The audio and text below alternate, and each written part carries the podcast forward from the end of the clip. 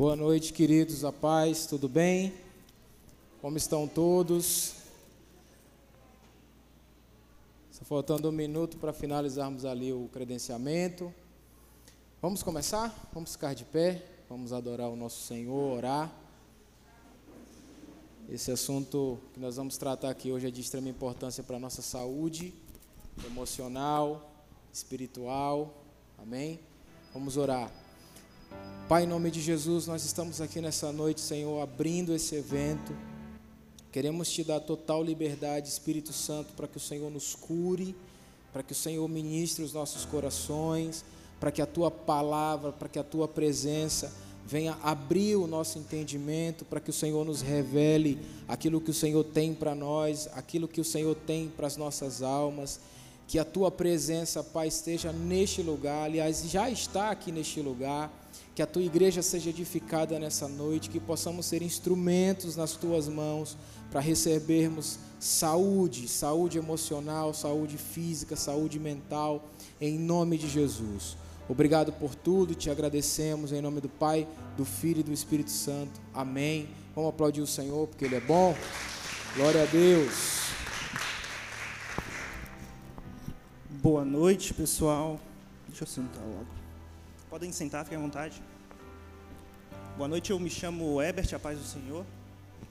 Eu vou compor aqui um pouco da, da mesa, né? A ideia da mesa redonda do nosso fórum com o UD. E eu queria me apresentar inicialmente, porque eu acho importante para a contribuição que eu pretendo fazer.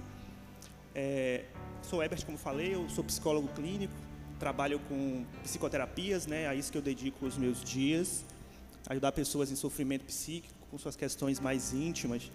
E esse trabalho eu considero bastante privilegiado porque ele traz para a gente uma, uma experiência, uma perspectiva de amadurecimento próprio, inclusive, que eu acredito que de alguma forma contribui para algo que eu possa trazer aqui, é, não apenas como psicólogo de pessoas que precisam lidar com sua fé, sua espiritualidade e as demandas mais gerais da sua vida emocional, mas também como um cristão eu mesmo, né, aprender com essas pessoas.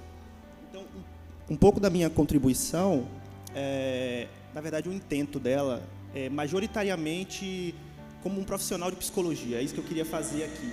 Né? A gente dividiu mais ou menos dessa forma. O UD ele vai é, vir com um enfoque um tanto mais específico em termos de como é que a gente intercessiona, né? como é que a gente encontra o equilíbrio entre a espiritualidade e a saúde emocional. E eu quero mesmo focar na parte da saúde emocional, na parte que a psicologia, como uma ciência, ela tem se preocupado, se ocupado, produzido e conseguido nos ajudar. Pois então, é, deixando claro que essa é a minha perspectiva né, de profissional de psicologia, eu queria então falar um pouco da pertinência desse tema, né? Uh, falando diretamente da minha experiência, eu consigo, eu consigo perceber nitidamente, na verdade, como a interseção entre vida espiritual e saúde emocional produz sofrimentos diários na vida das pessoas, nas mais diferentes fé, fés. Eu digo aqui, não apenas cristãos, uh, enfim, pessoas, eu, eu, atendo pessoas que, que se denominam cristãos, assim como pessoas que dizem detestar o cristianismo e elas sofrem com demandas na vida espiritual. Inclusive a psicologia ela admite hoje que a espiritualidade é uma das dimensões que a gente precisa observar, que a gente precisa desenvolver nas nossas vidas, né? O social, uh, o, o, pessoal, nossas histórias de vida, a gente precisa observar a nossa biologia, né? Que nós somos seres é, biológicos e o espiritual. Né? Então, a psicologia tem dado cada vez mais atenção a isso. Então, não apenas cristãos têm questões emocionais para lidar quando se trata de como eu vivo a minha fé, né? como eu vivo o, a visão de mundo, a cosmovisão que eu acredito e como eu equilibro isso com a minha, com a minha vida, né? de forma geral, com as outras dimensões pessoas das mais diversas. E esse é de fato um desafio que eu considero pertinente. O Udi vai trazer uns dados a respeito da pertinência disso no meio cristão, mas eu queria dizer inicialmente que é muito difícil, se a gente não tem um nível de maturação emocional, exercitar uma fé, viver uma fé, tal qual dos nossos exemplos, por exemplo, para nós cristãos, os exemplos bíblicos. Né? Eu olho para as pessoas na Bíblia, e de fato esse é um ponto que o Udi vai enfatizar, e eu consigo ver o quão emocionalmente maduras essas pessoas precisaram ser para que elas, por exemplo, conseguissem desempenhar o que Deus esperava delas. Né? E nesse sentido, Jesus ele é com certeza o maior exemplo também. Né? Eu vou até inclusive falar um pouco nesse sentido. Pois bem, essa é um pouco da esse é um pouco essa é um pouco da pertinência, de fato, dessa temática de abordar esse tema, tá?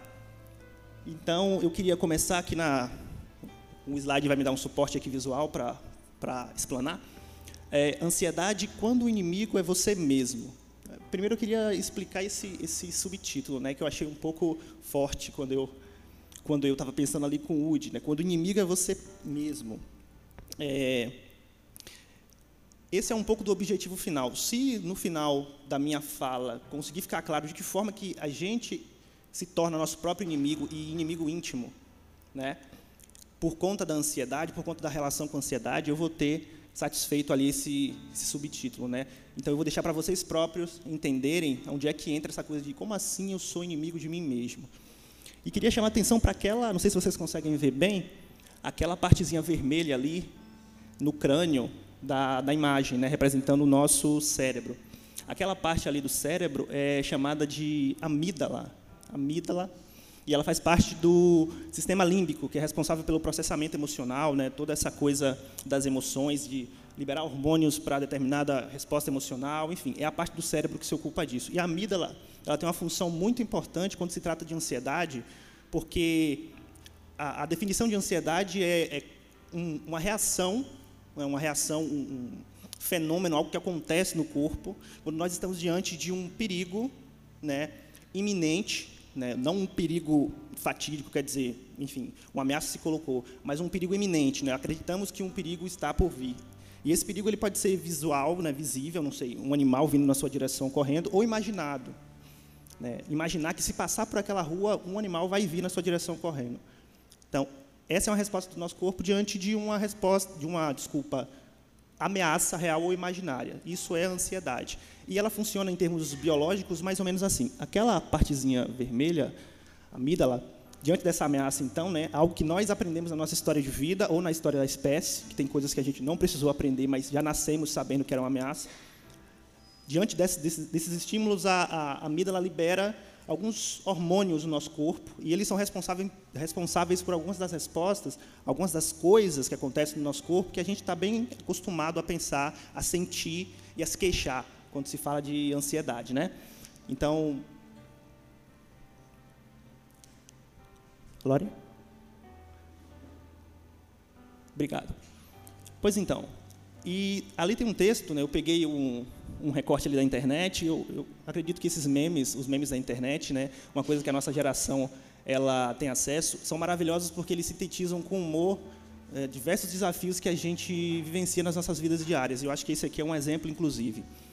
Um, um Twitter de um rapaz chamado Matheus Rocha, ele diz assim: a cabeça de um ansioso, dois pontos. Primeiro, pensa no que precisa fazer, pensa em como fazer, pensa nas consequências mínimas e máximas de tal ação desiste de fazer, lembra que realmente precisa fazer, faz ensaiando até as falas, depois tudo acontece diferente do planejado. Esse é um pouco do, segundo o Matheus Rocha, de como funciona a cabeça do, do ansioso, da pessoa que tem é, um nível de ansiedade elevado. E o que ele está descrevendo ali, o que o Matheus está descrevendo, pessoal, eu coloquei ali em cima, sintomas, é um pouco dos sintomas cognitivos, né, do que acontece na cognição, na, a nível de pensamentos, quando a gente está vivenciando um episódio de ansiedade mais intenso. E aí, nesse caso, o nome desse fenômeno, um dos nomes, né, é inundação de pensamentos. Né? Quando a gente começa a se sentir uh, inundado mesmo, a metáfora é uma inundação, quando a gente se sente, de alguma forma, totalmente imerso nos pensamentos, inclusive não conseguindo discernir onde começa um, onde termina o outro. Tem também a, a, a ruminação, os pensamentos eles começam a, a repetir-se, né? Então, um pouco do, do que o Mateus está dizendo ali. Mas não tem apenas os sintomas cognitivos, né? a ansiedade. A ansiedade tem também os sintomas fisiológicos e os emocionais. Né? Alguns, alguns sentimentos, algumas emoções costumam acompanhar a ansiedade, entre elas medo, né? a depender do contexto, isso é muito, muito presente na clínica, é, culpa, geralmente a culpa está bastante associada com a ansiedade, né? Uh, num, num exemplo, por exemplo, num, num, caso, por exemplo, uma pessoa que tem algum tipo de questão em relação à sua maternidade. Né? Ela acredita que, de alguma forma, ela não é uma boa mãe. Talvez ela tenha, não sei, precisou trabalhar e deixou os filhos com a, com a mãe dela, no caso a avó das crianças, e por isso, por essa ausência, de alguma forma, ela sinta que não é uma boa mãe tanto quanto ela poderia ser. Essa pessoa, ela tende a experienciar, junto com a culpa de não ser uma boa mãe, quando, por exemplo, o seu filho se comporta mal, bastante de ansiedade. A culpa e a ansiedade costumam estar acompanhadas nesse caso, porque a culpa vai estar basicamente denunciando que ela está distante de algo que é importante para ela, um valor digamos assim, né? um estilo de vida que ela acredita que vale a pena viver. E a ansiedade estaria justamente na ameaça que, essa, que esse afastamento representa. Quer dizer, olha o seu filho se comportando mal, olha o seu filho é, sendo levado com a avó, e isso acontece porque você não foi tão presente quanto deveria. Então, é só um exemplo prático de como a culpa também faz parte, muitas vezes, entre outros, entre outros. Raiva, depende muito da, da história de vida da pessoa e da ansiedade específica, né? E, e, em relação aos sintomas fisiológicos, né? Aqui eu queria dar uma ênfase no significado de sintomas. Sintomas é um termo bem presente na medicina e ele significa basicamente o efeito, o efeito que um quadro causa no nosso organismo. Né? Então, sintoma, tanto que a, a, definição técnica na medicina é sinais e sintomas, né? Os sinais visíveis, os sintomas é, geralmente precisa-se de exames para poder detectar uma coisa mais de uma experiência subjetiva, nós mesmos que notamos. Então, uh, esses são um pouco dos efeitos, os que eu citei até aqui, os efeitos, né, os sintomas, mas eu queria dar um foco nos fisiológicos, aqueles que o nosso corpo ele se encarrega de produzir sem que a gente, às vezes, tenha notícia. Eu não sei se vocês, uh, não sei se é comum para vocês repararem como é que o corpo de vocês fica quando a ansiedade acontece. Na verdade, a depender do nível de ansiedade, não é nem opcional reparar ou não, né? A coisa acontece, se impõe. Mas geralmente a nossa boca fica seca, geralmente a gente sente desconforto no, no estômago, geralmente a gente tem sudorese, que é o, o, suor, né? A pele começa a suar de uma forma mais excessiva. Uh, a gente tem, em alguns casos, né, dificuldade para respirar. Na verdade, na maioria deles, sobretudo no caso de crises, por exemplo, a respiração ela fica mais curta, mais rasa. A gente tem tensão nos músculos, nesses músculos aqui especialmente, nos músculos das pernas, nos músculos do, dos braços também. E tudo isso é basicamente porque a ansiedade ela tem um porquê existir, né? Se a gente for olhar para a definição mais científica do que a ansiedade significa, ela significa um mecanismo de defesa, um recurso que você e eu temos, que nasce instalado na gente para lidar com ameaças. Ocorre que nas nossas vidas atualmente as ameaças são muito mais abstratas do que eram para nossos avós ou os avós dos nossos avós. Né, hoje a gente vive em, casas, a gente vive em prédios. A, ameaça iminente às nossas vidas, a ameaça iminente, né, o risco de morte diário, geralmente não faz parte das nossas rotinas. Não é como se a gente esperasse que poderia morrer saindo para comprar pão. Talvez nossos avós ou os avós dos nossos avós imaginassem que eles poderiam morrer no trabalho dele, seja lá qual fosse, talvez fosse algo de fato mais arriscado. Né? Enfim, é uma, um estilo de vida bastante diferente atualmente. E aí, como nossos problemas estão mais abstratos do que concretos, digamos assim, embora existam também, né, violência das grandes cidades, uma série de coisas, a gente tende então a sentir ansiedade de coisas que nós não, se a gente para para pensar, se a gente racionaliza, a gente não acredita que na verdade é uma, é uma ameaça para a nossa vida. Tem um exemplo bem bacana nesse caso. Tem uma pesquisa de 2015 que foi feita lá no Reino Unido que fala que diante da amostra que eles que eles pesquisaram, né, que as pessoas elas tinham mais medo de falar em público do que de morrer, embora soubessem que iam morrer um dia, não, não temiam isso. Mais medo de falar em público do que de morrer da própria morte ou de doenças. Se perguntassem para ela, eu vou fazer um exame em você agora. A gente vai fazer um exame, uma bateria de exames. A gente pode descobrir alguma doença. Mas também eu posso te dar um microfone e pedir para você falar aqui para as pessoas que estão. É, vamos supor que essa pessoa foi abordada na rua e essa pergunta foi feita para ela. Para as pessoas que estão passando. Qual dos dois representa mais perigo para você? A pessoa não. Falar aqui, realmente. Fazer os exames pode, pode ser que dê alguma coisa, mas não, não temo, não tenho ansiedade quanto a isso. Então, é, o medo de, por exemplo, falar em público, o receio, né, a ansiedade de falar em público, ela é bastante comum É, é, inclusive, é curioso, né? A, a, a, psicologia não tem uma resposta definitiva por que, que a nossa espécie, por exemplo, aprendeu a temer essa exposição pública, mas é algo que, se a gente não tem ciência de como é, de como tem bases biológicas, inclusive, a gente tende a se sentir super mal e, e se questionar por que, que eu, por que, que falar em público, qual a diferença, outras pessoas observando, uma pessoa observando, qual, qual a diferença prática disso, de que, de que forma que isso ameaça a minha vida, né? Mas a ansiedade ela funciona nesse mecanismo. E um detalhe muito importante, antes de a gente passar ali para explicar os outros três temas, um detalhe muito importante é que o nosso cérebro né, ele funciona de uma forma a, de fato, garantir que, mesmo que seja pecando pelo excesso, a gente vai estar protegido.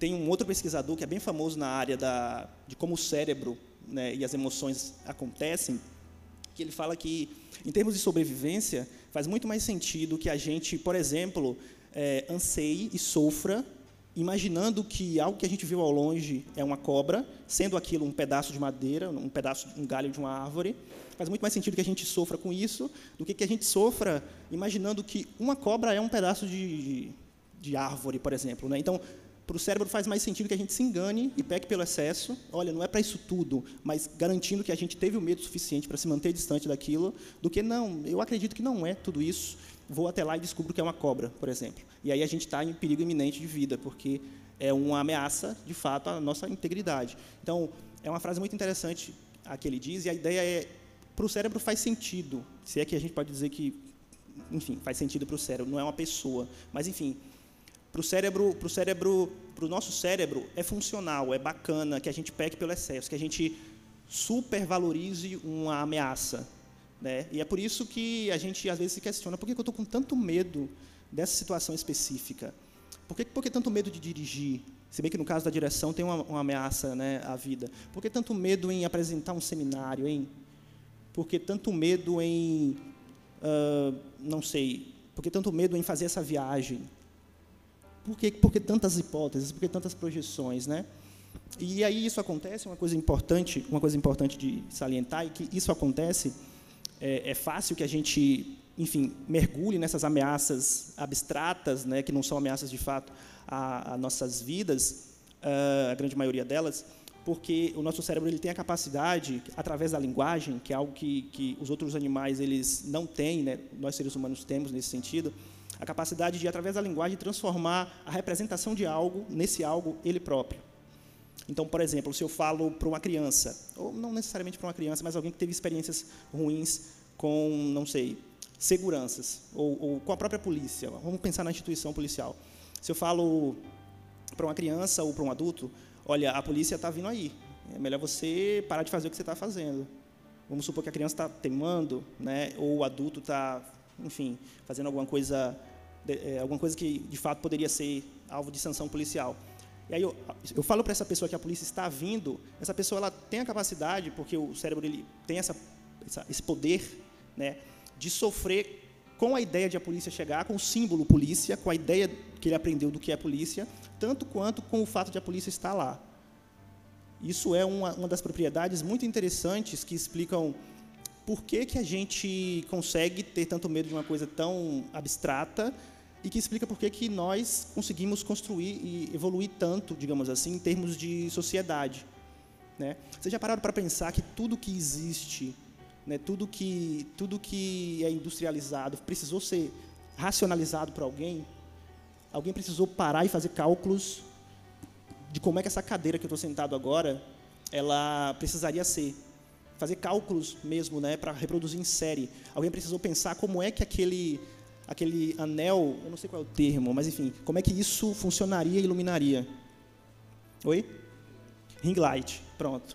Como é que esse ring light, esse anel de luz, ele funcionaria? Como é que a câmera funcionaria? Como é que uma pilastra funcionaria? Como é que o piso funcionaria?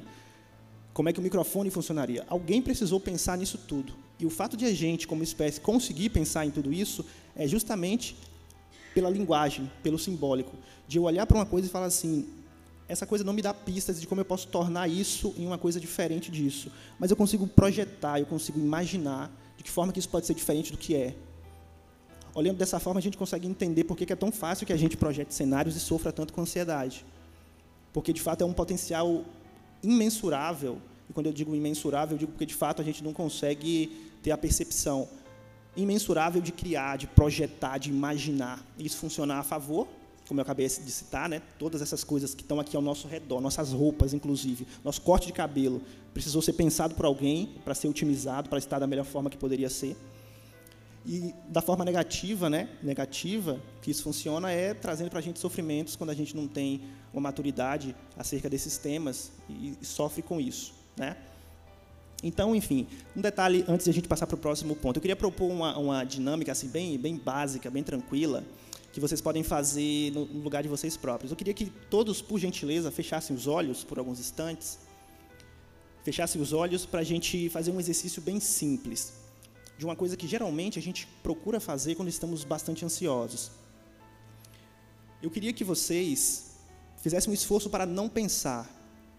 E eu sei que isso é de fato algo que é muito tendencioso que façamos quando a gente está ansioso. Eu não quero pensar, por exemplo, em como vai ser apresentar, como vai ser me expor ao público, como vai ser pegar o carro e dirigir. Eu não quero pensar nisso.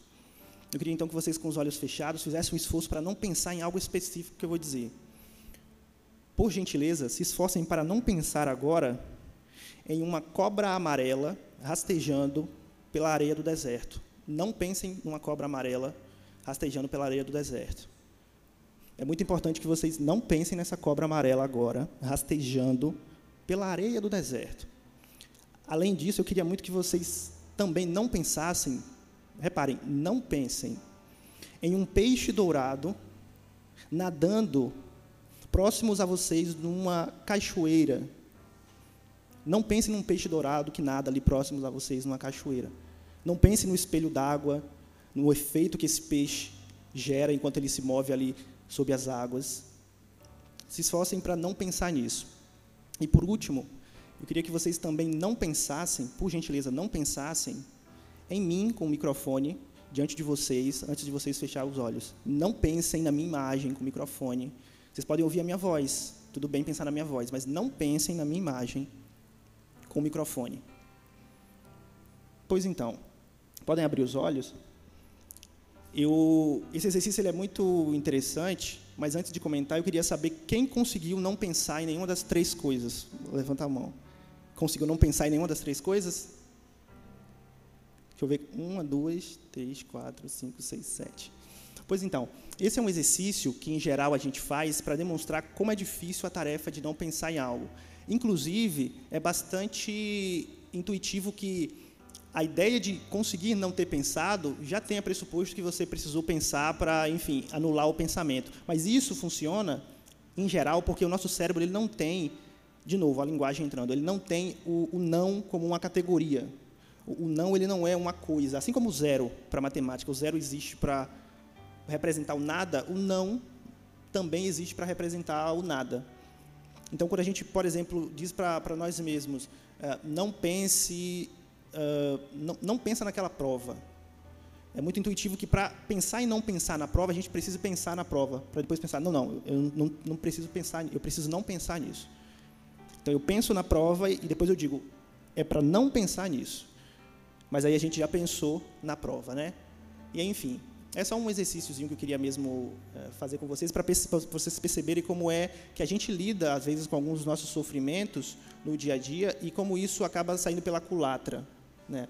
como isso acaba funcionando contra a gente. Pois então, e daí tem três temas que eu queria falar com vocês a respeito da ansiedade e relacionando diretamente com a minha experiência como psicólogo. Eu queria falar um pouco sobre a característica de controle da ansiedade, o que seria invalidação que é um termo bem interessante, e eu vou concluir falando sobre fé, que é quando eu passo o bastão para o Udi. Lore? Pois então, essa imagem aqui, poxa, era para eu ter colocado maior, mas aqui, essa eu coloquei especialmente porque eu lembrei da, da palavra da, da pastora Adriana no último domingo, perguntando sobre se a curiosidade tinha relação com a, com a ansiedade. O que está escrito ali, ali tem um rapaz com uma, uma garrafa um rapaz com uma garrafa, uma garrafa, Woody, como é o nome daquilo? Um garrafão, um garrafão com gasolina e tem uma fogueira diante dele, ele está jogando a gasolina na fogueira. E ali em cima tem escrito: Depois preciso falar com você. Depois preciso falar com você em cima do garrafão. E na fogueira tem ansiedade. E aí é uma brincadeira, um meme de novo, né? Para mostrar um pouco de como essa pergunta. Né? Depois eu preciso falar com você, tá? Preciso falar com você depois. Como essa pergunta ela pode despertar a ansiedade na gente, claro, de uma maneira bem humorada, mas não deixa de ser real. E, e isso fala, pessoal, sobre o primeiro tema que eu queria dizer, que é a respeito do um pouco da, da forma como a gente padece de ansiedade nos nossos dias.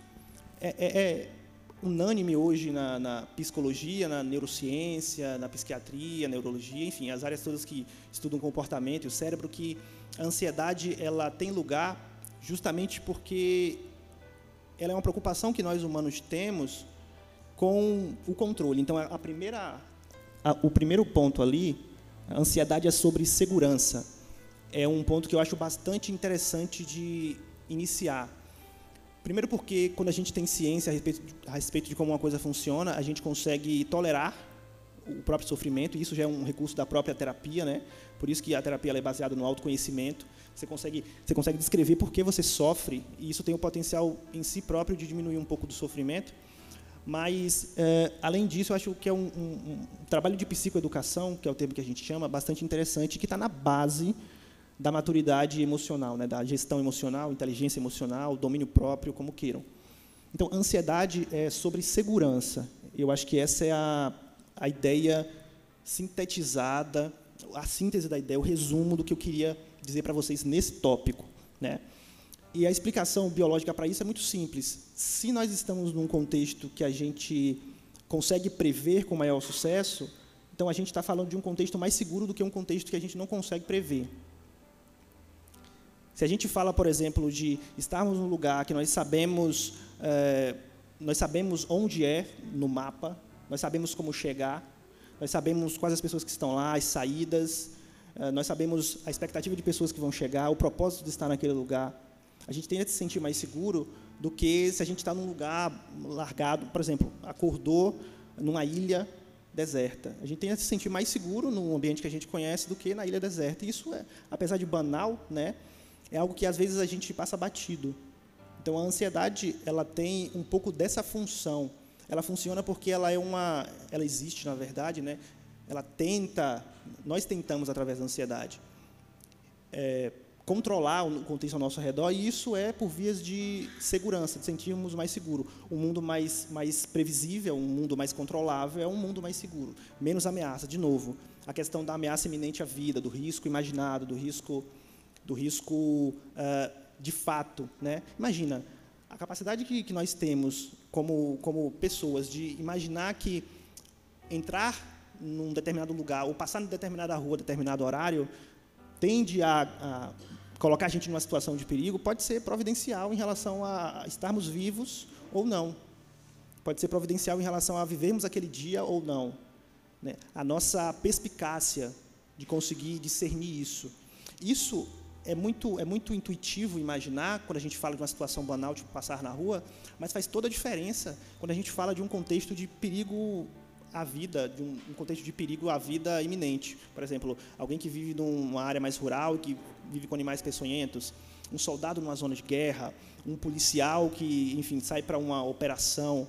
Esses detalhes, né, essa, essa capacidade de, de, de prever o futuro, não apenas de lidar com o, o, perigo que se apresenta, mas de imaginar qual perigo vai se apresentar, ela é definidora.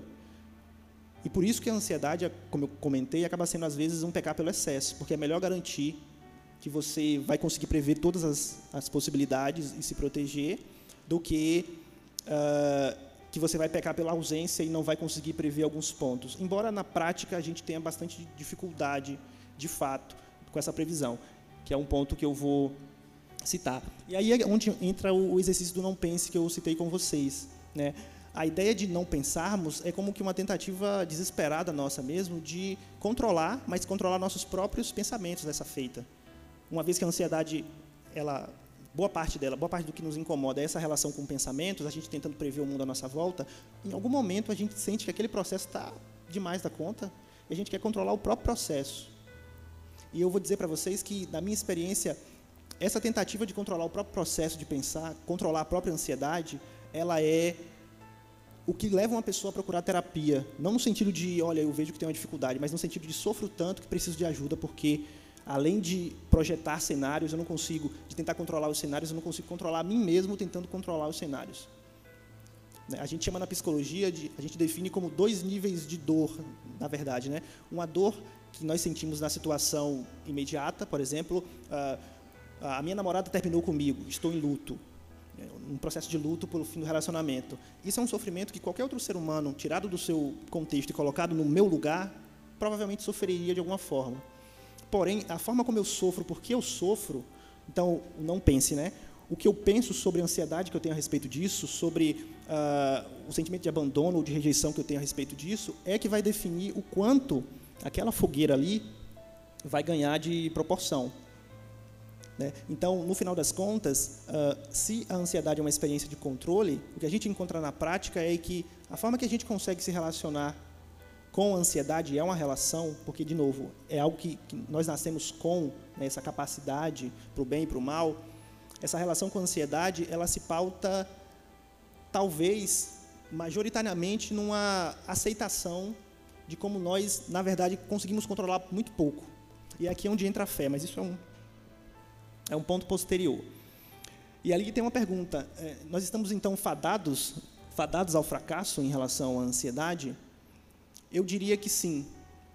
E isso, isso tende a ser um ponto bastante importante de a gente pensar nesse diálogo que estamos tendo. O que eu estou dizendo para vocês, como profissional da, de psicologia, é que a tentativa de controlar a ansiedade é uma tentativa de está fadada ao fracasso, é uma tentativa fracassada em si própria, em essência, porque o mecanismo que nós temos para controlar a ansiedade é a própria ansiedade. E aqui eu estou chamando de ansiedade a forma que o cérebro funciona. A forma que nós conseguimos organizar o mundo à nossa volta, inclusive o mundo que nós temos de forma privada, que nós vivenciamos de forma privada, é através da própria ansiedade, digamos assim. Tenho, inclusive, uma frase de um psicólogo bem famoso na, na, psicologia, na abordagem que eu utilizo, inclusive, que ele diz que a ansiedade é, em si própria, uma experiência auto-intensificadora e auto-perpetuadora. O que é que isso significa? Pelo fato de ter ansiedade, eu consigo, apenas com essa, com essa ansiedade, com essa pitada de ansiedade, eu consigo produzir mais ansiedade, então ela se intensifica, de novo a fogueira, e ela se perpetua. Não é uma coisa que intensifica e, de alguma forma, atinge um clímax, um, um nível máximo, e diminui. Ela é uma experiência que é capaz de, por produzir ela própria, é capaz de se manter na linha do tempo. Claro, com níveis diferentes, a depender do contexto que você está vivenciando. E aqui a gente encontra explicação para transtornos de ansiedade, claro, tem uma base genética, uma base biológica bastante forte também. Por isso que as medicações elas tendem a diminuir os sintomas, que são, de novo, os sintomas são os efeitos, né? A medicação não, não afeta diretamente a causa, mas tem o poder de deixar a gente de uma forma trabalhável para uma terapia, por exemplo, para aí a gente mexer nas causas. E isso explica também um pouco do mal-estar, que na verdade o Woody vai falar bastante, de como a gente está, de alguma forma, convivendo com níveis de ansiedade que são, são níveis elevados, se a gente comparar com outros momentos da história, mas que é tão normal hoje em dia. Né? Quer dizer, em comparação com outros períodos da história, talvez seja exacerbado, mas em comparação com outras pessoas do nosso próprio convívio, talvez seja normal, não há um problema nesse nível de ansiedade. Então, esse é o ponto, pessoal. Bom, uh, Lori, pode, pode passar? E aí a gente volta de novo para aquela para aquele esquema inicial. E lembrem, né? A gente começou falando sobre os sintomas da ansiedade, né? Os efeitos da ansiedade uma vez instaladas. Falamos dos fisiológicos, né? A coisa da, da garganta, a coisa da tensão dos músculos. Falamos dos cognitivos, citando ali o meme. E falamos dos emocionais, quando eu citei a culpa. E agora eu falei do controle, de como a ansiedade é uma tentativa de controlar o mundo à nossa volta e como isso descamba, acaba descambando para a tentativa de controlar a própria ansiedade. Né? E aí é que mora o perigo, um perigo bem intuitivo que a gente realmente caia. E agora, e agora eu queria falar um pouco então da invalidação, que eu acho que é um dos temas principais. A minha experiência de psicólogo pode contribuir, de alguma forma acrescentar. Tem um outro, uma outra imagem ali, tá? Ficou de fato pequenininha, mas eu vou ler para vocês. Existem quatro, quatro quadrados ali. No primeiro quadrado temos só a frase: às vezes só queria fugir de toda essa ansiedade. Às vezes eu só queria fugir de toda essa ansiedade. Três pontos. E aí tem a foto de um rapaz debruçado em si mesmo, né? aparentando estar triste, e tem ansiedade pelo que ainda não vivi. Então, ele queria fugir de toda a ansiedade, né? Ansiedade pelo que não viveu, ou seja, ele está ansiando pelo mundo à sua volta, por um ponto futuro, né? Por algo externo a ele. E aí no terceiro ponto tem ansiedade pelo que já acabou. Então, de novo, ansiedade voltada à ânsia, né? Voltada para o mundo externo, porém num ponto diferente da linha do tempo, no passado que ele já viveu. E ele finaliza dizendo ansiedade por sentir tanta ansiedade. E, de novo, é, esse acaba sendo o ponto que delimita nas nossas experiências diárias quem tem uma experiência saudável com ansiedade e quem não tem. É um ponto, de fato, que eu preciso ser repetitivo em algum ponto, porque eu acredito mesmo que é onde a minha, a minha fala vai acabar, de alguma forma, acrescentando, contribuindo. Né? Ah, é muito intuitivo que a gente se esforce, de fato, para apreender, controlar o fluxo, de alguma forma aplacar a ansiedade. E, como eu citei no caso da medicação, às vezes a gente recorre a medicamentos, né, que é uma coisa que tem um efeito no curto prazo.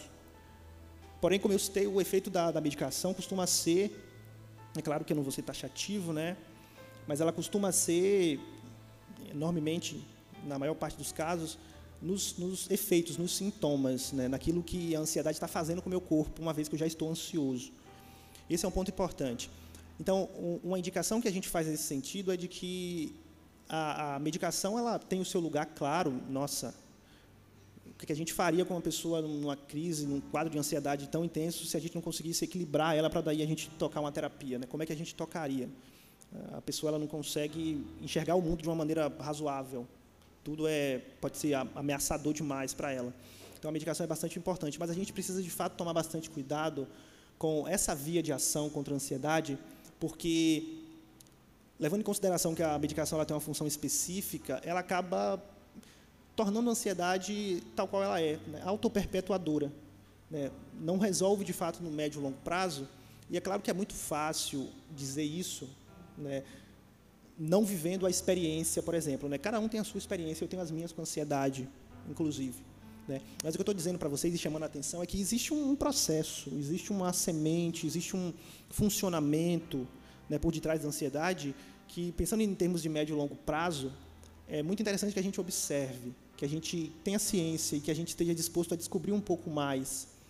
Porque, no final das contas, é esse processo que faz a diferença, de fato, no, no médio no longo prazo, para a gente levar uma vida uh, uma vida ok com ansiedade, para que a gente se torne amigo, de repente, da gente mesmo. Né? E esse ponto é bastante importante. E aí, é, ali do lado tem duas, duas, dois tópicos, tem três na verdade, mas o terceiro é uma, uma frase que eu vou lê-lo, que eu vou ler. E aí o primeiro tópico é: o seu sofrimento é válido. Esse é um ponto que eu queria de fato enfatizar com vocês.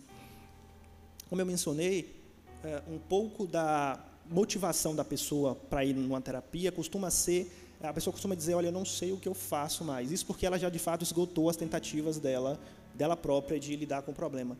Então, geralmente o discurso é, eu não sei o que eu faço para lidar com essa ansiedade. Nossa, eu, eu comecei um relacionamento há dois meses e eu sei que são bagagens do meu relacionamento anterior que foi traumático, mas eu não consigo deixar de imaginar que aquele rapaz vai me trair eu não consigo deixar de imaginar que quando ele não me responde é porque ele está com outra. Eu sei que não faz sentido, eu sei que tem dois meses, eu sei que eu não deveria estar assim, mas eu, eu não consigo. É mais forte do que eu. E, e, esse não consigo, pessoal, ele, ele se processa em termos de ansiedade da ansiedade, de fato.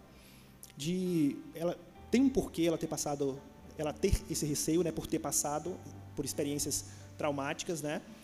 Num relacionamento e aí essa pessoa, ela, apesar de ter motivos para sofrer assim, ela não aceita que ela sofra e, e, não aceitar que se sofra nesse caso é muito intuitivo. Ninguém quer sofrer, sobretudo quando os sintomas aparecem, os sintomas, uh, especialmente os fisiológicos, né, os pensamentos ali. Então é, é muito intuitivo que a gente não queira viver aquele processo e diga não, eu não vou permitir essa moça, por exemplo, né, eu não vou permitir que essa ansiedade é, destrua a relação que eu estou construindo agora. sofri ali no passado, amadureci, aprendi com aquilo. E eu quero usar aquela bagagem, quero pensar de outra forma, usar aquela bagagem para tocar uma relação melhor, uma relação rica. Eu não permito, né, eu, eu, eu, não, eu não tolero.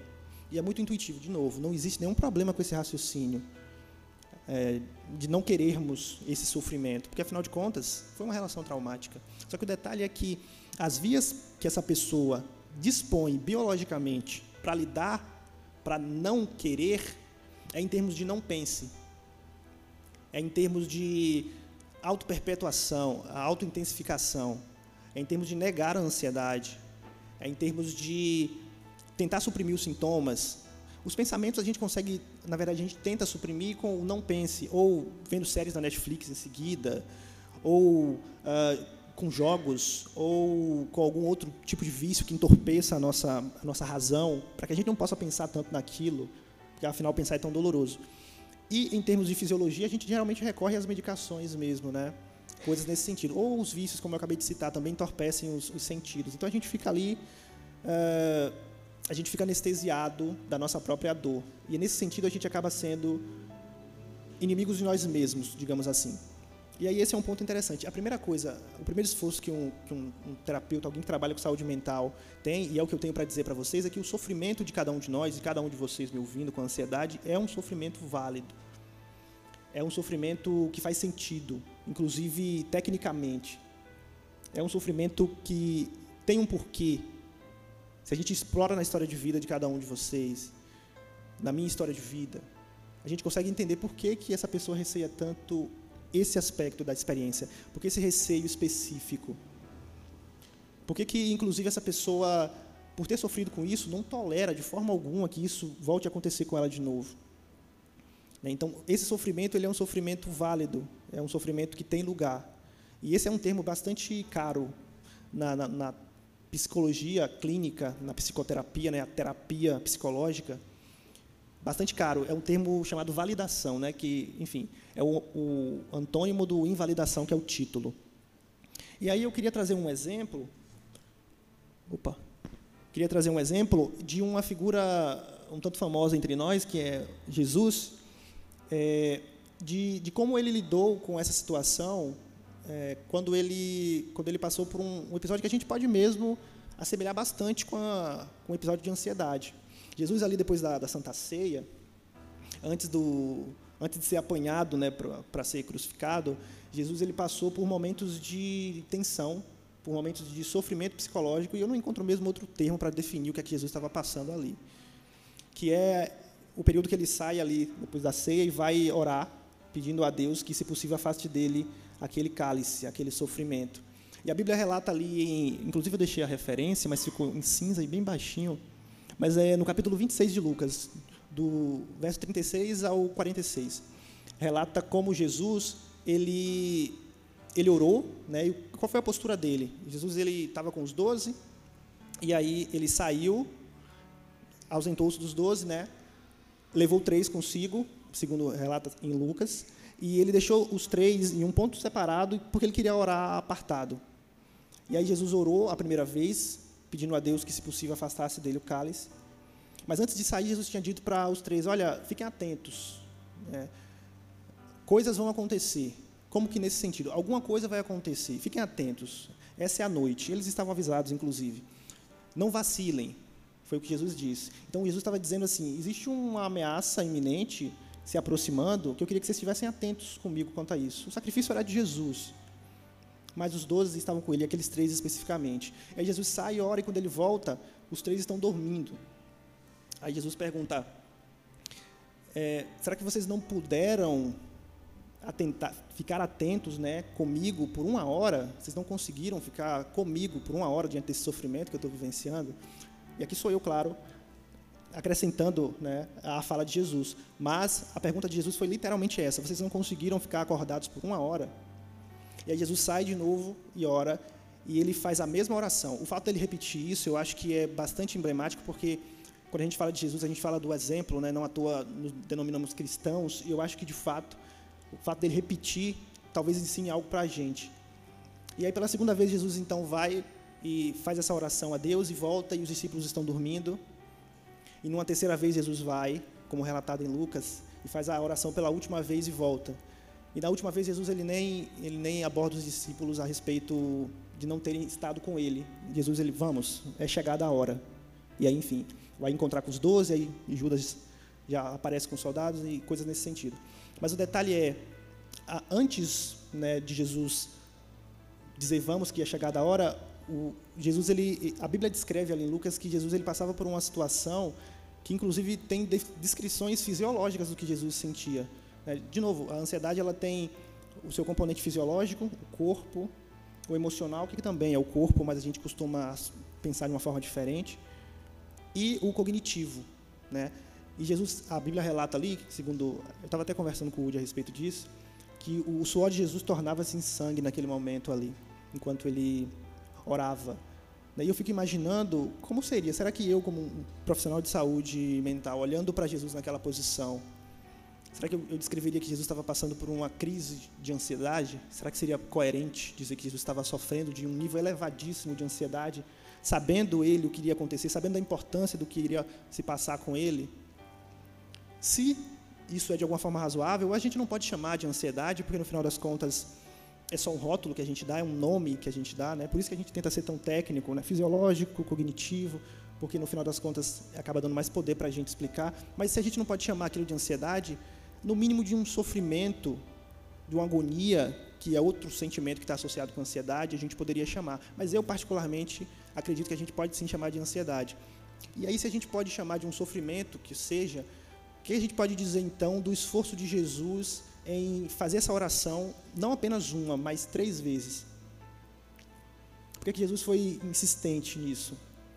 Poxa, Jesus ele era, ele era Deus, mas ele também era humano sendo Deus e sabendo da importância de tudo aquilo para a eternidade, ele, ele tinha ciência que aquilo era inexorável, que o sacrifício dele era um ato que a gente não poderia nem mensurar a importância. E ainda assim, Jesus ele estava pedindo a Deus que, se possível, fosse afastasse dele o cálice, mas não do sacrifício necessariamente, o sofrimento que ele vivenciava, talvez. Né? O, o mal-estar, porque, de novo, a descrição é que ele, o, o, o suor tornava-se em sangue.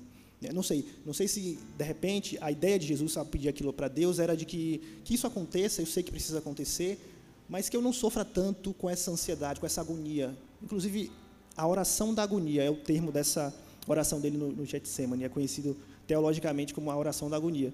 E aí o detalhe que eu fico pensando é, sabendo que era inexorável e sabendo que o sofrimento que ele vivenciava de alguma forma poderia ser passado, será que Jesus tem algo a ensinar para a gente?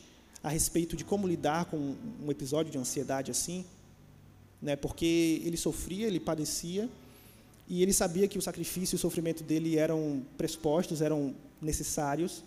E o que ele fez foi dizer para Deus, né, é, reforçar com Deus que, se possível, tirasse dele o cálice, mas que não fosse feita a vontade dele, mas a de Deus.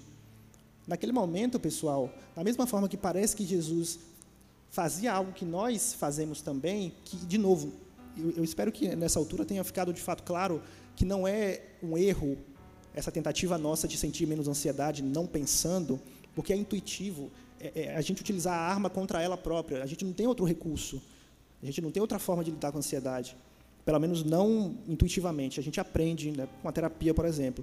Mas se Jesus ele, ele fez o mesmo, ou nós fazemos o mesmo que ele já fez lá atrás, esse segundo ato dele talvez seja tão importante quanto a forma como ele mostra para a gente que o ser humano, enfim, está suscetível de fato a um sofrimento. Porque ele optou por entregar a Deus até mesmo a, o sofrimento que ele vivenciava ali. Se possível, afasta de mim, mas que não seja feita a minha vontade. Então, Jesus ele estava agindo de uma forma oposta àquele primeiro ponto que eu falei. A ansiedade é sob controle. Não sei se vocês lembram disso. Controle, né? Ah, na verdade, a ansiedade é sobre segurança, eu disse, lá no tópico do controle. Então, isso é bastante interessante, porque, além de mostrar para a gente como o sofrimento ele é legítimo, de novo, o seu sofrimento ele é válido, ele dá também um modelo de como a gente lida. Ele estava abrindo mão no controle, no final das contas, quando ele fala para Deus, se possível, tira de mim o cálice, mas que seja feita a tua vontade, não a minha. É como se ele estivesse dizendo, talvez eu saiba, por toda a sabedoria que, que Deus tem, que a ansiedade é uma tentativa de controle do mundo à nossa volta. Né? Não sei o que passava na cabeça de Jesus quando ele dizia para os três que estavam com ele: Olha, fiquem atentos, né? estejam atentos, vou orar estejam atentos que esse é o momento. Não sei se ele tentava tornar o ambiente mais previsível de alguma forma, como é intuitivo que façamos, e de novo, não é um problema, é, é intuitivo que a gente faça isso. E daí, depois disso, no final, ele finaliza com um exemplo maravilhoso, e aqui, quando eu digo maravilhoso, eu, eu, eu me permito salientar que essa maravilha que eu vislumbro não é como um cristão, é como um profissional da saúde mental. O modelo que Jesus ele, ele oferece para lidar com um sofrimento como aquele. Né? No, no clímax de um, de um momento de ansiedade, ele entrega o controle, que, no final das contas, é a própria, o próprio objetivo último da ansiedade, controlar. É como se ele dissesse, eu abro mão de controlar, seja feita a tua vontade. Esse é um ponto bastante interessante, mas não é o único que eu queria enfatizar aqui. Nesse, nessa parte da invalidação, eu acho que cabe muito nós, como comunidade, né, ou enfim, como membros de famílias que somos, pensarmos em como nós lidamos com a ansiedade do outro. E aí eu queria trazer um pouco a reflexão para a postura dos três discípulos ali que estavam com Jesus. Jesus ele estava padecendo, no sentido de sofrendo, e aí ele pede para os três se atentarem com ele. Olha, fiquem firmes comigo, eu vou orar. Não sei, de repente ora vocês também. Vamos reforçar aqui. Fiquem comigo. Né? E o fato de Jesus esperar isso deles é porque ele reclama né? Vocês não podem ficar uma hora. Vocês não conseguem ficar uma hora. Então ele esperava isso de alguma forma. Não sei exatamente o que Jesus esperava que os discípulos fizessem, eu confesso, mas de alguma forma ele esperava um suporte. E a pergunta é: qual é o suporte que a gente tem dado para os nossos irmãos num contexto de ansiedade? Né? Qual é o, o, suporte que a gente tem oferecido? O quanto a gente tem, quanto a gente tem estado firme com a pessoa? O quanto a gente tem dormido, cochilado diante do sofrimento de outra pessoa? que amamos, às vezes, ou, ou, enfim, não necessariamente, às vezes, um colega de trabalho, mas, em todo caso, qual é o suporte que a gente tem sido? E é muito intuitivo que nós tenhamos sido um suporte um tanto quanto questionável, se me permite, porque essa é uma postura que a gente tende a usar com a gente mesmo. Essa coisa de negar a ansiedade. Eu fiz um vídeo, inclusive postei nas redes sociais, falando sobre invalidação em termos de setembro amarelo como é, como é erro comum, como é lugar comum errar assim. Quando a gente olha, por exemplo, para uma pessoa, para a ideia do, do, suicídio ou da depressão, e, e posta alguma imagem, né, ou chega para alguém que sofre com um quadro parecido, parecido e diz: é, Vamos lá, tenha força, olha a sua família, família linda que Deus te deu. Você é uma pessoa que tem uma formação bacana, você vem de uma família bacana, você tem um emprego legal, tentando motivar a pessoa ali, né, tentando lançar ela para cima. Só que nesse esforço de negar o quadro da pessoa, em termos de, olha, talvez você não tenha, talvez você não esteja pensando da forma certa, talvez, talvez você não tenha razões práticas para estar tá sofrendo esse sofrimento, porque afinal de contas, olha o seu redor, sua família é linda, né? Você tem um, um Deus por você, você acredita nesse Deus que ele entra com providências. Por que, que você sofre assim? Né? Vamos lá, vamos vencer essa depressão como se no final das contas de fato fosse uma questão de escolha nesse sentido ou fosse uma questão de força de vontade. E aí nesse sentido, pessoal, o que a gente está fazendo é basicamente invalidar o sofrimento de um outro ser humano. E por algum motivo Deus nos criou ou como, enfim, falando de uma forma mais geral, nós chegamos até aqui, nos adaptamos até aqui, de qualquer que seja a perspectiva, mas por algum motivo nós, por algum motivo nós temos a necessidade de ser validados pelo outro. A necessidade de uma pessoa olhar para você e dizer: Eu entendo o seu sofrimento. É, olha, diante da, da história do relacionamento que você vivenciou, poxa, esse cara foi realmente bastante maldoso com você. Né? Faz sentido que você esteja bastante enciumado agora, com medo de sofrer de novo. Eu entendo o seu sofrimento. O seu sofrimento é válido, é legítimo. Não é errado que você sofra por isso. Como essa fala, por mais simples, por mais basal que seja, tem o poder curativo no final das contas. Porque terapia, por exemplo, é, é do tipo de a validação é do tipo de ferramenta que nós utilizamos na terapia. A terapia significa tratamento, né? Tanto que UTI, né? unidade de terapia intensiva, é a mesma é a mesma ideia. Então, psicoterapia é uma terapia, um tratamento psicológico. E o tratamento ele se dá na relação, não é na ciência que o psicólogo usa por detrás, porque se fosse assim era só ler um livro e você estaria a par das técnicas. Mas é de um ser humano se voltando para o outro te dizendo: você pode sofrer assim, não é errado que você sofra, porque você tem uma família bacana, porque você formou em tal lugar, porque você tem uma profissão reconhecida socialmente, porque você é jovem. Enfim, não é errado que você sofra nesse contexto. Não precisa que você seja um miserável para sofrer de depressão, para se sentir um impostor. Inclusive, esse é um exemplo bastante pertinente, prático, né, de pessoas que são bastante competentes na, na sua área de trabalho, que se sentem uma fraude, que se sentem fiascos, que se sentem bons mentirosos. Né? Isso é muito comum no contexto de trabalho, a gente chama de síndrome do impostor. E aí, você olha para uma pessoa dessa, é muito fácil invalidar ela. Como assim, síndrome do... Como assim você se sente um impostor, cara? Você olha o resultado que você bateu mês passado. Olha aí o, o, número que você falou que a sua empresa, que a empresa que você trabalha alcançou. Você bateu a meta. Olha para isso. Como você pode ser impostor se você conseguiu bater a meta? E na história de vida daquela pessoa, ela encontra razões para justificar o quão boa, quão ardilosa ela precisou ser para maquiar, para manipular as pessoas, para acreditarem que ela bateu e tecnicamente ela ter batido. Mas que na prática ela acredita que não foi mérito, não foi esforço dela, que fulaninho é que deu aquela ideia boa e acabou entrando na conta dela. E como ela se sente inclusive culpada por se achar assim ardiloso, perspicaz, enganador, um bom enganador. Enfim, esse é um exemplo bem, bem prático de como é fácil que a gente invalide. E o que eu estou dizendo aqui, pessoal, é que se a gente não tem a postura de Jesus, ali no Getsemane, de entender que o nosso sofrimento ele tem um lugar, porque afinal ele é Deus, ele tinha ciência de tudo, sabia que aquilo era inexorável, ainda se entregou para Deus. Se a gente não, não consegue ser Jesus naquela situação, a gente não vai conseguir também ser o suporte que Jesus precisa. Então a gente não vai conseguir ser Jesus, ser, ser os discípulos que Jesus esperava naquele momento, ficar firme com Ele, validar, né? Me parece muito que o que Jesus esperava dos discípulos naquele momento era como que uma validação para o sofrimento dele, porque afinal ele era humano e, e para nós humanos isso é caro, isso é basal, é essencial, né? E daí é, tem um, um, outro ponto, passa, Lori, por gentileza. E aqui eu acho que faz um link bem bacana com o subtítulo, né? Inimigos de nós mesmos. E eu intitulei isso de a nossa própria voz. Então, o resumo dessa, desse tópico é, na prática, parece, não parece ser importante saber discernir, identificar, né? E se relacionar apenas com a voz do Santo Espírito em nós, que é um foco que a gente dá bastante na nossa prática espiritual, né? Mas parece não ser importante apenas discernir e se relacionar com essa voz. Na verdade, parece essencial aprender a se relacionar com a nossa própria voz. Essa voz que diz para a gente que a gente não pode estar tá sofrendo de ansiedade, que a gente não pode pensar, por exemplo, que a gente não tem motivos para sofrer de ansiedade, que falar em público nem é tão difícil assim. Essa negação que a gente faz, né, essa tentativa de não sentir, né, essa tentativa de controlar o sofrimento, acaba sendo então a forma como a gente acaba negligenciando ou usando a nossa voz contra nós próprios. Essa é uma forma, inclusive, de definir né, um sofrimento numa terapia.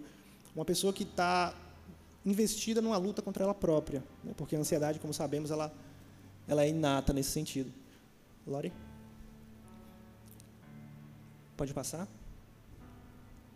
E aí a gente volta para o aspecto geral e eu queria finalizar bem brevemente falando sobre o aspecto da fé. Né? Aqui já é um gancho para o Udi, que ele vai falar um pouco melhor disso.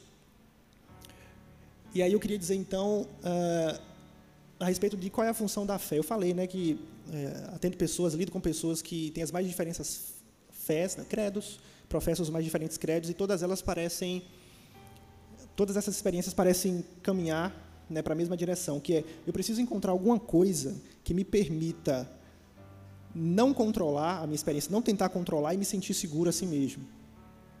Eu preciso de alguma situação em que eu diga, eu não preciso controlar essa situação, mas ainda assim eu me sinto seguro. E a fé acaba entrando, olhando da perspectiva da ciência, como, como essa segurança, né? Porque afinal, como é dito lá no, no livro, na carta do apóstolo Paulo aos Hebreus, a prova, a fé é a prova das coisas que não se veem, né? Esse é um, um pequeno pedaço. Eu deixei até a referência ali, mas também não dá para ver. Então, três coisas que são importantes para a gente conseguir se relacionar com a ansiedade de uma forma um tanto mais acertada. Primeiro é a consciência. Né, a consciência do que é ansiedade. Foi um pouco do meu esforço aqui. tentar fazer um, uma anatomia da ansiedade, como é que a ansiedade funciona, por que, que a ansiedade tem seu lugar, por que, que faz sentido pecar por excesso, ser tão ansioso com coisas diminutas, por que, que, por que, que isso tem seu lugar, por que, que isso não precisa ser visto com maus olhos, para de alguma forma preparar, fazer uma espécie de saneamento básico, um trabalho de psicoeducação a respeito de como a gente consegue lidar com a ansiedade, como a gente consegue tolerar a ansiedade sem precisar não pensar nos nossos maiores medos, sem precisar usar a ansiedade contra a própria ansiedade, sem precisar que a gente esteja o tempo inteiro recriminando nós mesmos, nos culpando inclusive, por sentir tanto medo, por sentir ciúmes, enfim. Né? Então, é, e nesse sentido, o fato de estarem vocês aqui é bastante importante, porque demonstra como isso é uma preocupação para cada um de vocês aqui. É, vocês podiam estar em qualquer outro lugar nessa noite de sábado, mas vocês escolheram estar num, num evento que fala sobre espiritualidade e saúde emocional. Essa, essa consciência, esse movimento né, na direção do conhecimento, a consciência ela é basal porque ela oferece para a gente a, percepção, a perspectiva do, do que, que a gente está falando. Ansiedade é uma coisa que todos nós vivenciamos, é muito intuitivo que a gente desenvolva nossas próprias formas de lidar com ela. Só que não necessariamente precisa ser assim, porque afinal de contas, não apenas nós vivenciamos, mas outros seres humanos que passaram na, na face da Terra, entre eles Jesus Cristo, né, como foi o exemplo. Então o fato de estarem aqui é bastante importante. E aí, depois da consciência, o segundo ponto é a, a coragem. Né? Então eu acho que isso aqui é bem sintético em relação ao exemplo de Jesus. Talvez o grande objetivo não seja exatamente lhe deixar com o controle, deixar Deus com o controle, por exemplo, assumindo aqui, claro, a, a perspectiva de uma fé cristã, né? mas deixar que Deus tenha o controle sobre nossas vidas. Isso me parece, isso me parece, isso me parece um esforço hercúleo nesse sentido, né? uma coisa que talvez nós não, somos, não sejamos capazes de fazer na prática. Mas aqui tem um segundo ponto que é a chave da coisa. Talvez o grande objetivo não seja exatamente lhe deixar com o controle, haja vista a dificuldade disso. Talvez o objetivo seja o próprio exercício de repetidas vezes entregar para Ele. O exercício que Jesus fez. Né? Ele orou, Pai, afasta de mim, mas que seja feita a tua vontade. Então toma aí o controle. E ele continuou sofrendo e voltou para ver os discípulos, estavam dormindo. Depois ele foi orar de novo, Pai, se possível, afasta de mim, mas que seja feita a tua vontade voltou e numa terceira vez ele fez a mesma oração. Então, o que é que Jesus estava fazendo? Ele estava entregando novamente o controle daquela situação sofrível para Deus. E essa, esse exercício de entregar para Deus talvez seja mesmo o objetivo da nossa forma de lidar com a ansiedade sendo cristãos, né? a interseção entre espiritualidade e saúde emocional. E, por último, é, mas não menos importante, o amor. Esse, inclusive, é o, é o lema da, é um dos lemas da proposta de terapia da qual eu me ocupo, consciência, coragem e amor. E o amor entra diretamente falando não só do exemplo de Jesus, né, que foi amor em toda a sua experiência aqui na Terra, mas sobre a validação dos, dos nossos, dos nossos iguais, né, da, da comunidade que a gente faz parte, da nossa família. E a gente precisa realmente primeiro validar a gente próprio, pessoal. É um movimento de dentro para fora. Se a gente não é capaz de olhar para a nossa sociedade e falar, eu entendo que isso tem um lugar, e se a gente não tem um, uma, um lugar, na verdade, um, um objetivo, um alvo para quem entregar, no caso, na nossa prática, o próprio Deus, né, a gente não é capaz de validar o outro, porque como a gente vai aceitar no outro algo que a gente não aceita em nós mesmos, né? Como é que a gente vai permitir o sofrimento do outro se a gente não permite que o nosso sofrimento ele tenha lugar, porque afinal ele faz sentido? Enfim, então, esse é um pouco do esforço. Né? A fé, sendo a prova das coisas que não se veem, permite que a gente tenha consciência, como no exemplo de Jesus, tenha coragem, porque Jesus precisou ser corajoso para entregar para Deus, e nós precisamos de coragem, de fato, para lidar com a ansiedade. Imagina, né? de dizer, eu acredito que me apresentando ao público eu vou de alguma forma sofrer de ansiedade ali. Talvez eu não morra, mas sentir aquilo é muito ruim. E ainda assim eu tenho a coragem de ir, ir até lá e me colocar nessa situação. Como quem diz, eu sei de onde é que vem esse medo.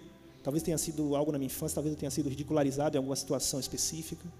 E ainda assim, com essa história, com essa bagagem, eu vou lá. Eu vou abrir mão desse controle, de tentar controlar, não sentir aquilo. Eu vou sentir aquilo lá sim, e é isso. Tanto o exemplo de Jesus como esse exemplo que eu dei necessitam de coragem. Né? E o amor, no final das contas, que parte de nós, validando-nos e validando ao outro, é que permite que a gente lide com a ansiedade de uma forma saudável, não só como indivíduos, mas como uma comunidade. Daí, enfim. Então, esse, esse é um pouco do panorama, pessoal, que eu queria trazer para vocês a respeito da ansiedade. Eu espero que agora tenha ficado claro. Lori, passa mais um de que forma que a gente se torna o inimigo de nós mesmos, né, quando a gente não tem uma, uma ciência a respeito da ansiedade, quando a gente não sabe exatamente como a gente pode lidar com ela, e quando a gente, inclusive, acaba reproduzindo esse descuido, né, esse descuidado, como seja, para o nosso próximo. Então, eu acho que um pouco da minha missão de explicar por que a gente se torna nosso inimigo com ansiedade foi, ao menos em parte, alcançada. Né? Obrigado pela atenção.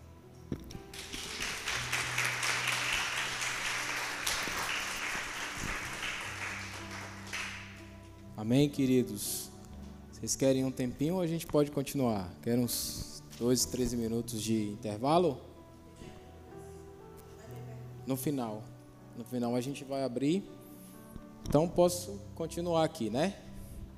É, Ebert, quando a gente pensou em idealizar o fórum, é, a ideia, o cerne da ideia de criar esse fórum de saúde emocional e espiritualidade nasceu basicamente de uma pesquisa que eu tinha visto há um tempo atrás né, sobre como isso tem afetado o ambiente religioso, que é o nosso ambiente, como isso afeta líderes religiosos, é, é, cristãos que frequentam igrejas e tal. E quando é, surgiu essa oportunidade, eu chamei ele e falei: vamos conversar sobre isso que é um assunto que não é debatido, né? a gente acaba que não falando sobre isso, porque a gente fica sempre naquela de que não, nós vamos para a igreja, a gente vai todo dia para a igreja, a gente ora, a gente canta, a gente dá o dízimo e tá tudo bem.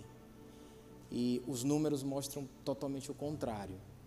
Eu vou trazer alguns dados para vocês aqui que são sérios, que não são fáceis de encontrar na internet mas eu tenho todas as fontes, inclusive todos os slides que a gente está passando aqui, a gente vai disponibilizar para que vocês em casa possam é, é, é, rever a, a, os slides e a gente vai passar alguns links, inclusive todas as, as, as, as estatísticas que eu achei aqui dentro do ambiente religioso foram feitas por, por instituições sérias, né, é, centros de pesquisa dos Estados Unidos e, que, e eu tenho todos esse, esses links, esses materiais. A gente vai, no final, a ideia é a gente criar um grupo no Instagram e todos que puderem entrar nesse grupo e a gente vai disponibilizar todo esse material lá para que vocês possam estudar e ler mais um pouco sobre isso, que é um assunto urgente e que tão pouca gente tem falado.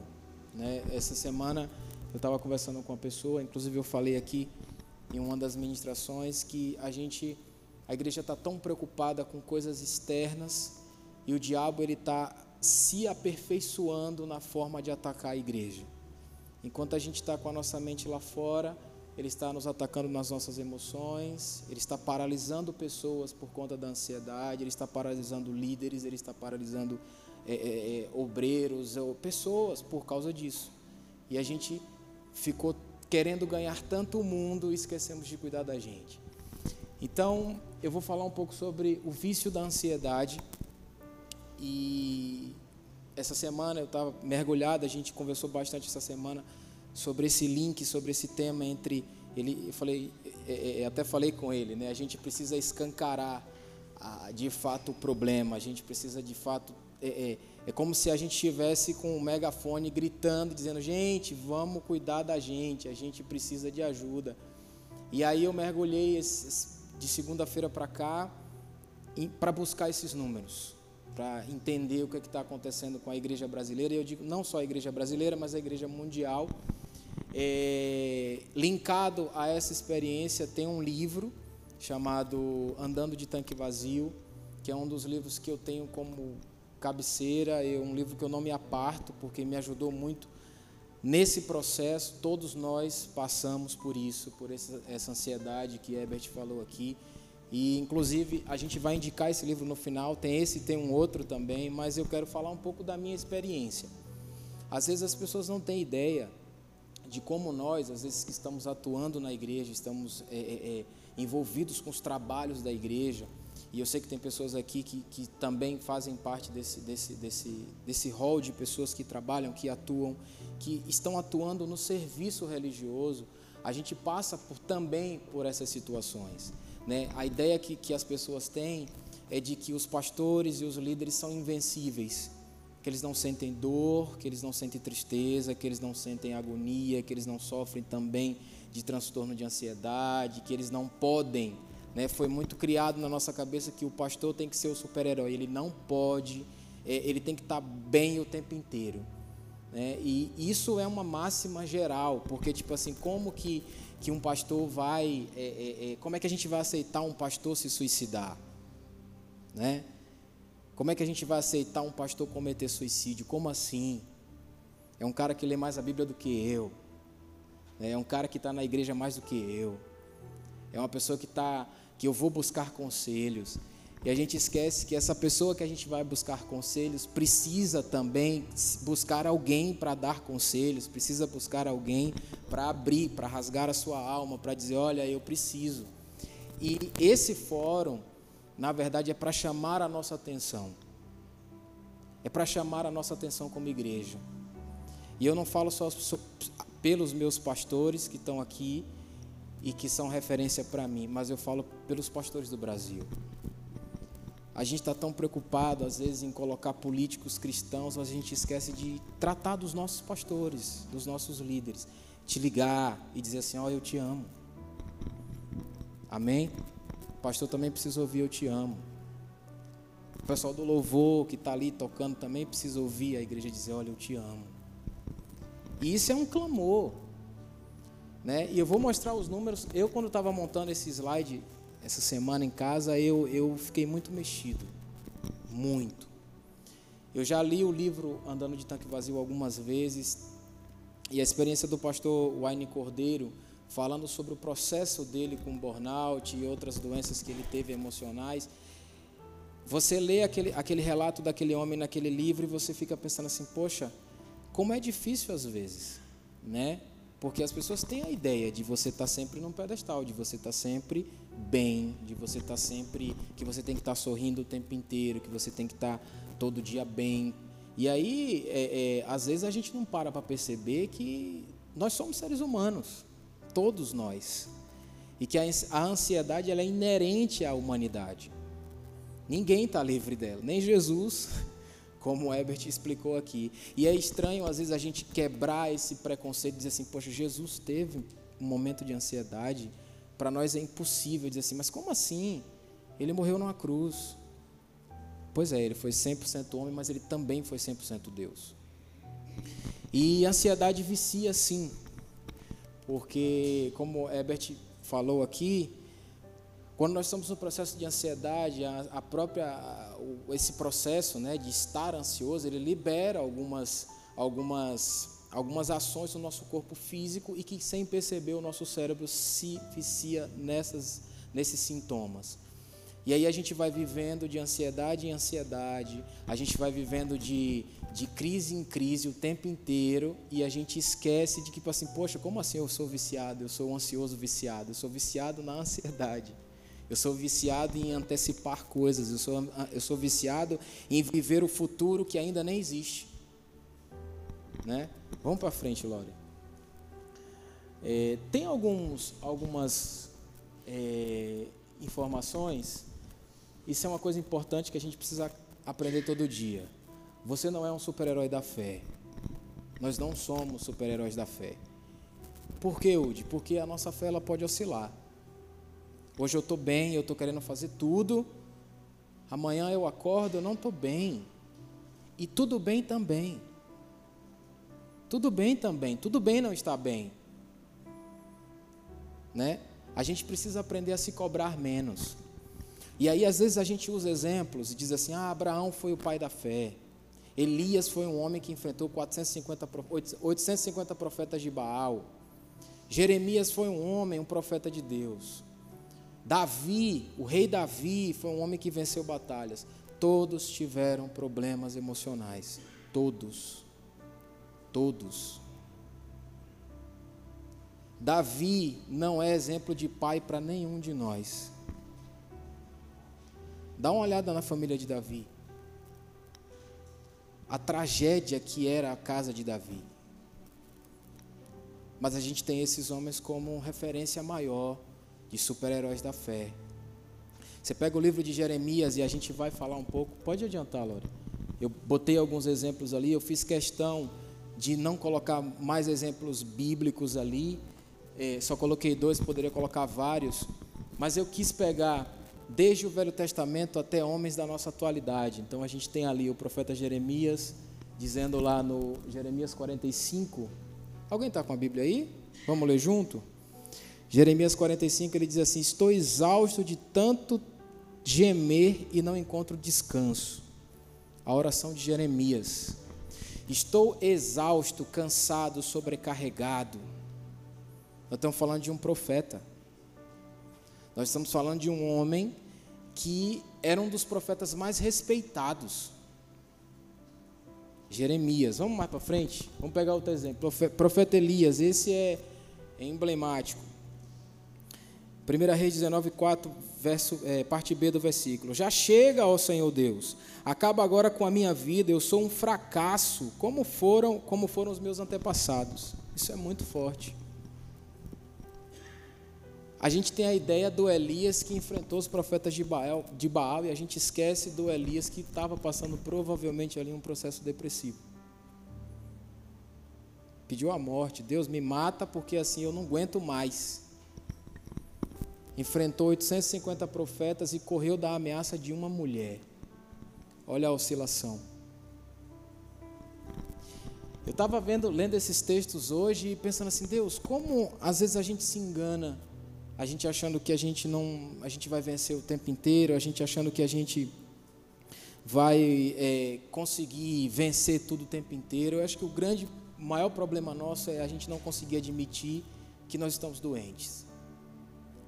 A gente pega os exemplos desses homens e pega só uma parte do exemplo, mas vamos pegar a vida dele inteira, os altos e baixos também. E aí Deus vai permitindo que isso, Deus vai permitindo que esse, esse tipo de oração esteja na Bíblia para mostrar para mim e para você de que nós somos frágeis, de que nós não somos super-heróis, de que a gente precisa pedir ajuda, de que a gente precisa abrir e dizer: Eu preciso de ajuda. O processo da cura começa quando eu me reconheço doente. Quando é que começa o processo de alguém que, que, que, está sentindo uma dor, o processo de uma cura de um câncer? Quando ela pega o telefone, liga e marca a consulta com o oncologista. O processo da cura começa ali. Quando ela se reconhece doente, ela se submete ao tratamento. E aí a gente começa a perceber, eu peguei mais dois exemplos ali, a Madre Teresa de, de Calcutá, que é um exemplo interessante, para quem sabe a história foi uma mulher, uma das mulheres mais importantes da Igreja Católica, ela diz assim: Sei que Deus não me dará algo que eu não possa cuidar. Só gostaria que ele não tivesse confiado tanto a mim. Olha que frase profunda. Eu sei que ele poderia, não poderia me dar, eu sei que ele só vai me dar aquilo que eu posso cuidar, mas eu preferia que ele não tivesse confiado tanta coisa a mim. Olha como ela se via, né? Vamos mais para frente, pessoas, é, homens mais contemporâneos a nós, Charles Spurgeon e Lutero. É, e milhares de outros homens e mulheres que, mesmo estando na igreja, tiveram sérios problemas com ansiedade e depressão. Se vocês pesquisarem no Google ou em algumas enciclopédias cristãs, vocês vão ver os problemas que Charles Spurgeon tinha com depressão, que foi o, um dos maiores pregadores que já existiu na face da terra. E o próprio Martinho Lutero também. Existem na literatura católica, quem buscar para ler, você vai perceber alguns livros dele mesmo dizendo do seu processo de ansiedade, do seu processo depressivo. Então, isso aqui é para mostrar para mim e para você que esses homens não são melhores do que nós, nós não somos melhores do que eles. Herbert fez um exemplo bem interessante sobre Jesus. Então, se o meu Senhor, o Senhor que eu digo que adoro, que eu me espelho, ele entregou o seu momento ali, ele passou por isso, por que, que eu não passaria? Por que, que eu não posso admitir que de fato eu preciso de ajuda? Porque é tão difícil buscar ajuda, porque é tão difícil eu dizer que está doendo. Eu vou mostrar para vocês agora alguns números. Essa é uma primeira pesquisa, eu vou ler aqui porque ali está muito pequenininho e eu não enxergo muito bem. Mas eu vou ler aqui. É, essa primeira pesquisa foi feita pelo Instituto Skyfer dos Estados Unidos. E eles fizeram essa pesquisa em 2017. E o primeiro dado ali aponta que, no todo da pesquisa, 70% dos pastores lutam constantemente com a depressão. 71% estão esgotados física e mentalmente. 80% dos pastores acreditam que o ministério pastoral afeta negativamente suas famílias. 70% dizem não ter um amigo próximo. Leia-se pastores, mas igreja no geral, tá? Essa pesquisa foi feita com pastores e com líderes e também com membros de igreja. Então, assim, é, são dados alarmantes. Num todo de, de, de, um número completo, você tem 70% de pessoas que dizem assim: Olha, eu não tenho um amigo. Eu venho para a igreja domingo e às vezes, se a gente for parar para observar o tamanho das nossas igrejas hoje, nós temos igrejas com cultos de duas mil pessoas. Então são duas mil pessoas que não se conhecem, que só se veem na igreja, mas não são amigos. E a, o valor de alguém no qual você possa desabafar é extremamente importante. Você, você e eu, nós precisamos de alguém que a gente possa falar, chorar, sabe? Desabafar, dizer onde está doendo. Dizer que, poxa, eu não. Eu, falar besteira, por exemplo. Isso é um dado muito sério. Vamos para a próxima pesquisa, Lore.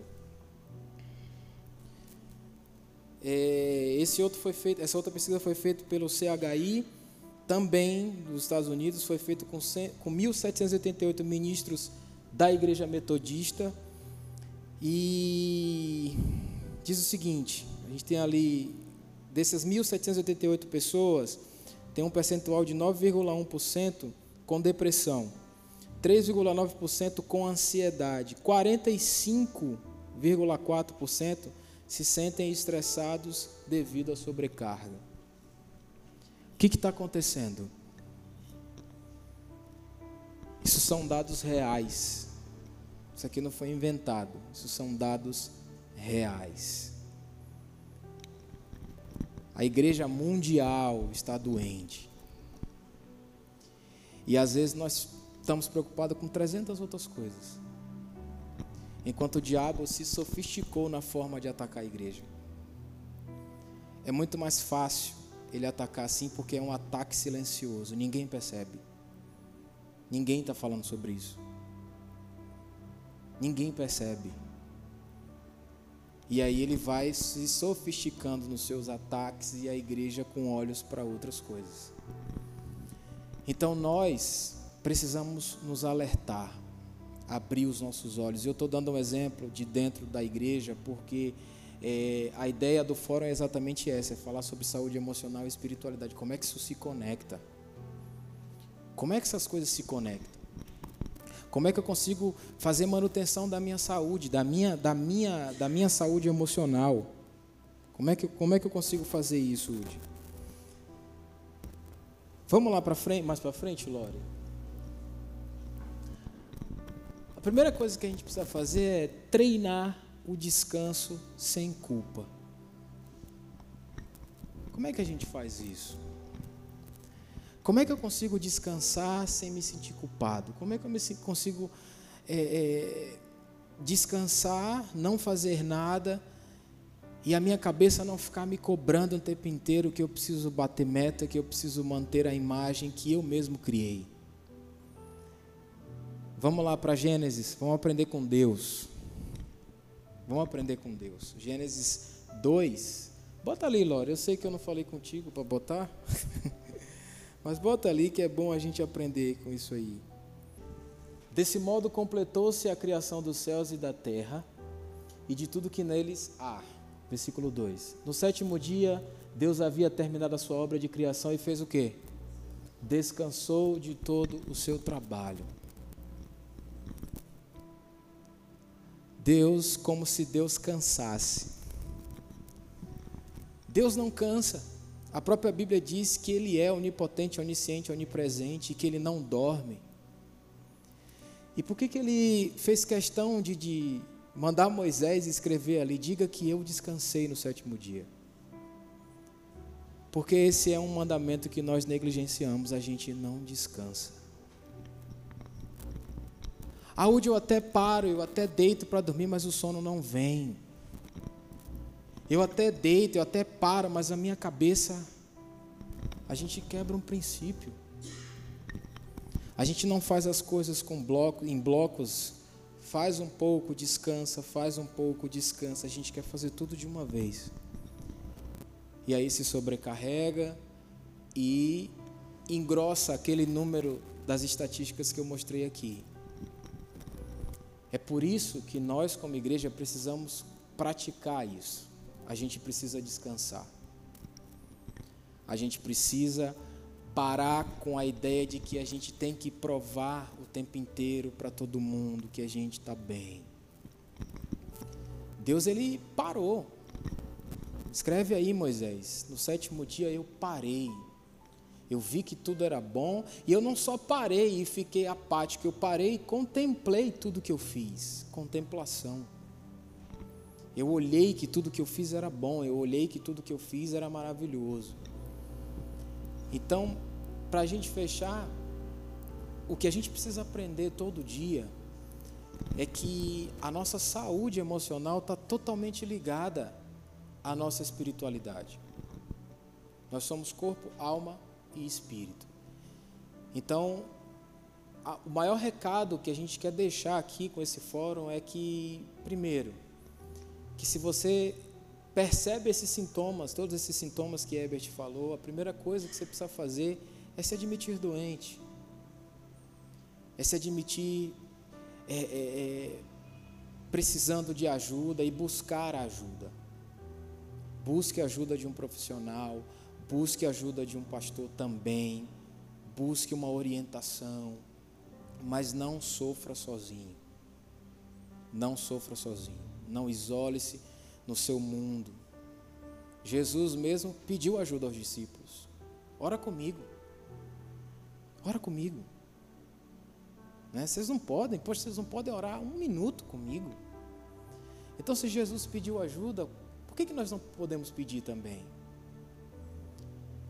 Às vezes acontecem casos aqui na igreja das pessoas, e já aconteceu duas vezes, especificamente, uma pessoa chegar para mim e a gente percebe que, tipo, a pessoa tem algum problema emocional, só que a gente não, não é profissional da área, a gente não tem, né? Temos aqui um psicólogo hoje para nos ajudar. E eu cheguei para essa pessoa e falei: olha, procure Ebert. Ah, mas eu vou orar. Ora, jejua, mas procura ajuda profissional também. Tudo é um ciclo, tudo faz parte. Né? Não adianta você, às vezes, é, é, por exemplo, eu até falei para essa pessoa: ah, eu vou vir para os cultos. Eu falei, vem para os cultos. Mantenha a sua fé viva, mantenha a sua fé ativa. Mas procure ajuda profissional. E ainda falei para ele, vai procurar fazer um esporte. Para que você possa começar a sair desse marasmo. Tudo é um conjunto. E a ideia que a gente aprende com tudo isso aqui hoje é que o mais difícil é treinar, e eu botei a palavra treinar ali de forma é, é, é, a chamar a atenção, porque é um treino. É um treino. Como é que eu descanso sem culpa? Eu vou conseguir isso na primeira vez? Não. A primeira vez você vai parar e vai ficar com a cabeça ainda cheia de, acelerada, cheia de coisas. E é um treino, é 1% todo dia. Ude, e como é que a gente faz para resolver tudo de uma vez? Como é que a gente faz? Não funciona assim. São doses homeopáticas de treino todo dia. Todo dia. Quando Jesus diz não andeis ansiosos, esse andeis está falando de uma coisa que acontece todo dia. É um processo. Ninguém consegue, tipo assim, ah, eu vou me curar hoje. A gente vive num mundo ansioso. A tendência é que isso aumente cada vez mais. Eu, quando li às vezes provérbios que falava de tudo que se deve guardar, guarda o teu coração, eu ficava pensando, meu Deus, como é que Salomão já imaginava que o nosso coração poderia se perder no tempo que nós vivemos hoje? A gente pode perder nosso coração para ansiedade, a gente pode perder nosso coração para N coisas. Se ele disse de tudo que se deve guardar, guarde o teu coração, é porque coração também se perde. A gente se perde. E a gente precisa manutenir isso todos os dias, todos os dias. Então, se você tem problema com isso, se você se sente, se você percebe que você não está conseguindo lidar mais com isso, não fique calado. Procure ajuda. A igreja, a gente está aqui para te ajudar, mas a gente só pode te ajudar até certo ponto. Existe um momento em que você precisa buscar um profissional para te ajudar. E a gente vai estar tá lá junto também. A gente vai estar tá lá apoiando, orando, confiando e crendo em você, mas também orando pelo seu psicólogo para que Deus dê direção para ele, né, Herbert? né? Porque nós somos uma família. E é preciso que esses assuntos sejam conversados.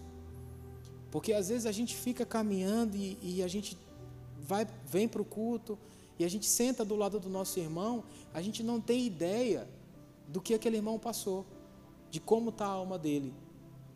E aí a gente fica fazendo isso no automático e passam-se anos e anos e anos até o momento que essa bomba estoura. Então, antes da bomba estourar, vamos é, é, é, é, fazer um processo preventivo. Né? Vamos nos admitir com o problema e buscar ajuda. Amém? Essas são as duas literaturas que eu apliquei na minha vida e que são dois livros que para mim foram divisor de águas na minha vida. O primeiro livro é Andando de Tanque Vazio, do pastor Wayne Cordeiro, onde ele explica como foi todo o processo dele nesse. Ele teve síndrome de burnout e ele explica como foi todo o processo para tratar com isso, para lidar com isso. Ele é pastor. Na época que ele passou todo, todo o problema, ele já era pastor de mais ou menos 400 igrejas, então um homem com uma agenda lotadíssima, com eventos é, é, todos os dias praticamente, e sofreu com isso, e disso, desse sofrimento, nasceu o livro Andando com o Tanque Vazio, que eu indico para que todos vocês comprem e leiam. O outro livro é O Impostor que Vive em Mim, que para mim é um livro que eu já li várias vezes e leio de novo, e sempre eu descubro que esse impostor está lá o tempo inteiro me fazendo ficar ansioso, lutando contra mim. Inclusive eu até falei com ele hoje sobre, com o pastor hoje sobre esse livro, porque é um livro que me ajuda muito a, a, a identificar essas, esse, esse impostor que mora em nós, que é o nosso eu.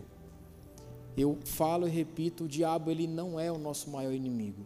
Que o diabo, você fala em nome de Jesus, ele se submete e vai embora. O nosso maior inimigo somos nós mesmos. E esses dois livros se vocês puderem comprar, vai ser de grande valia, porque são livros fantásticos. Quem tem sabe do que eu estou falando. Né? Principalmente esse Andando com Tanque Vazio, que explica exatamente essa questão da ansiedade, de como lidar com isso, e é o relato de um pastor, né? de, de alguém que sofreu com isso, de alguém que teve que aprender a lidar com, esse, com essa situação. Ok? Agora a gente vai abrir para perguntas. Deixar vocês à vontade. Alguma pergunta? Alguém tem alguma pergunta?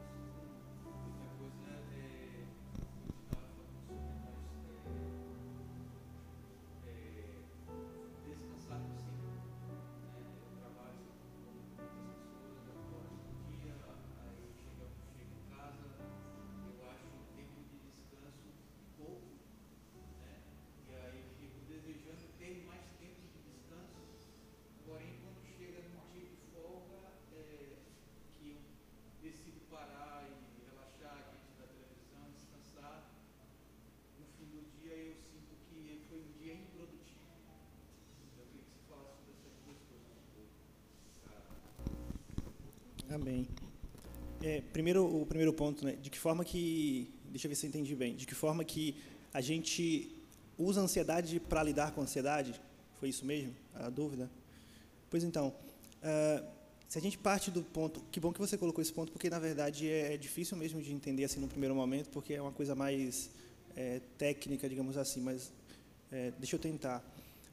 Se a gente parte do ponto de que a ansiedade ela é essa experiência de tentar controlar o mundo à nossa volta, né, tornar ele mais previsível, prever eventos que seriam ameaçadores, enfim, se a gente parte desse pressuposto, então a gente tende de fato a ansiar por tudo aquilo que se apresenta uma ameaça. A gente aprendendo na nossa história de vida com uma ameaça. Eu não sei, um relacionamento íntimo pode ser uma ameaça para alguém porque essa pessoa super sofreu no relacionamento íntimo. Uh, passar na rua, na rua tal ou qualquer rua escura à noite pode ser uma ameaça porque ela foi assaltada. A gente aprende, né, tanto pela história da, da espécie, quer dizer, tem coisas que nós tememos como qualquer outra pessoa e tem coisas que nós aprendemos pessoalmente. O detalhe é que, quando a gente sente essa ansiedade, que é muito natural, também é natural que a gente tente lidar com ela da forma que a gente tenta lidar com aquela ameaça a qual ela se refere. Qual é a forma que a gente tenta lidar com a primeira ameaça? De alguma forma a gente quer controlar ali o contexto para que a gente esteja menos exposto. Menos exposto. Então, de que forma que uma pessoa, por exemplo, que passou por um relacionamento traumático, se protege de um relacionamento traumático? ela pode se proteger estando numa relação e, e estando ali com a anteninha sempre ligada para o um menor sinal de traição, porque ela sofreu bastante com isso, então ela vai ansiar bastante, ela vai se perguntar, ela vai atrás de pistas, ela vai projetar a ansiedade funcionando. E essa relação, ela vai ser uma relação, uma relação com um ciúme abusivo, né, um ciúme, enfim, né, super desproporcional, ou é, via de regra as pessoas tendem a lidar com uma situação como essa, fugindo de estar numa relação pode parecer um tanto taxativo, mas se a gente pudesse mensurar o tanto de coisas que eu e você, todos nós aqui ouvi, ouvindo, participando, deixamos de fazer para não se sentir ansioso fazendo, a gente talvez se assustasse. Inclusive, esse é o critério para a gente decidir se uma pessoa precisa de terapia ou não. O quanto a ansiedade, o quanto se livrar do sofrimento impede você de viver. Vamos supor, né, você citou, por exemplo, que você que você a segunda dúvida é em relação ao trabalho. Vamos colocar o trabalho no contexto. Vamos imaginar uma pessoa que ela tem que trabalhar apresentando ideias. Eu não sei, um publicitário, um designer apresentando ideias, né, um, conceitos para pessoas que contratam ela para esse tipo de serviço. E ela tem uma super dificuldade de se apresentar, né, de estar em público, de expor ideias, né, de falar, olha, eu pensei numa sacada que é legal, porque a gente podia pensar. Ela tem uma super dificuldade com isso, porque não sei ela era ridicularizada várias vezes eh, na escola, ou em casa ela não tinha vez, os pais não permitiam que ela falasse, era o filho caçula e ninguém dava bola. E essa pessoa ela tem essa dificuldade então de se expressar em público e esse sofrimento, né, o quanto ela vai imaginar que vai ser exposta ao ridículo, o quanto ela vai sofrer as respostas, né, a, os sintomas da ansiedade, como eu falei, tanto os fisiológicos, cognitivos e emocionais, inspira ela a passar longe dessa situação. Então, nesse caso, é um sofrimento que demanda terapia porque está impedindo essa pessoa de viver uma área da vida dela que é importante que ela viva. Né? Uma pessoa que tem medo de borboleta é, é, é incomum, mas tem, existe. Pessoas que têm medo da borboleta. Né? E ela vive numa grande cidade, não, não é um problema exatamente. Né? Se ela vive numa grande cidade e tem medo de borboleta, que por exemplo é o que a gente encontra no campo, ela não precisaria de terapia para esse medo. Mas no caso, nesse caso específico de alguém com um trabalho de apresentação de ideias, de se expor e, esse receio, aí sim. E aí, então, respondendo um pouco dessa pergunta, é, voltando de novo para o cerne da questão, a forma como a gente lida com a própria ansiedade é da mesma forma que a gente lida com a, ameaça que inspirou a ansiedade, tentando controlar a ansiedade acontecendo. Então, a gente tenta controlar, via de regra, os sintomas também. O que a gente sente quando está ansioso, o que a gente pensa quando está ansioso, de novo, entra aí o não pense, e os nossos sentimentos também.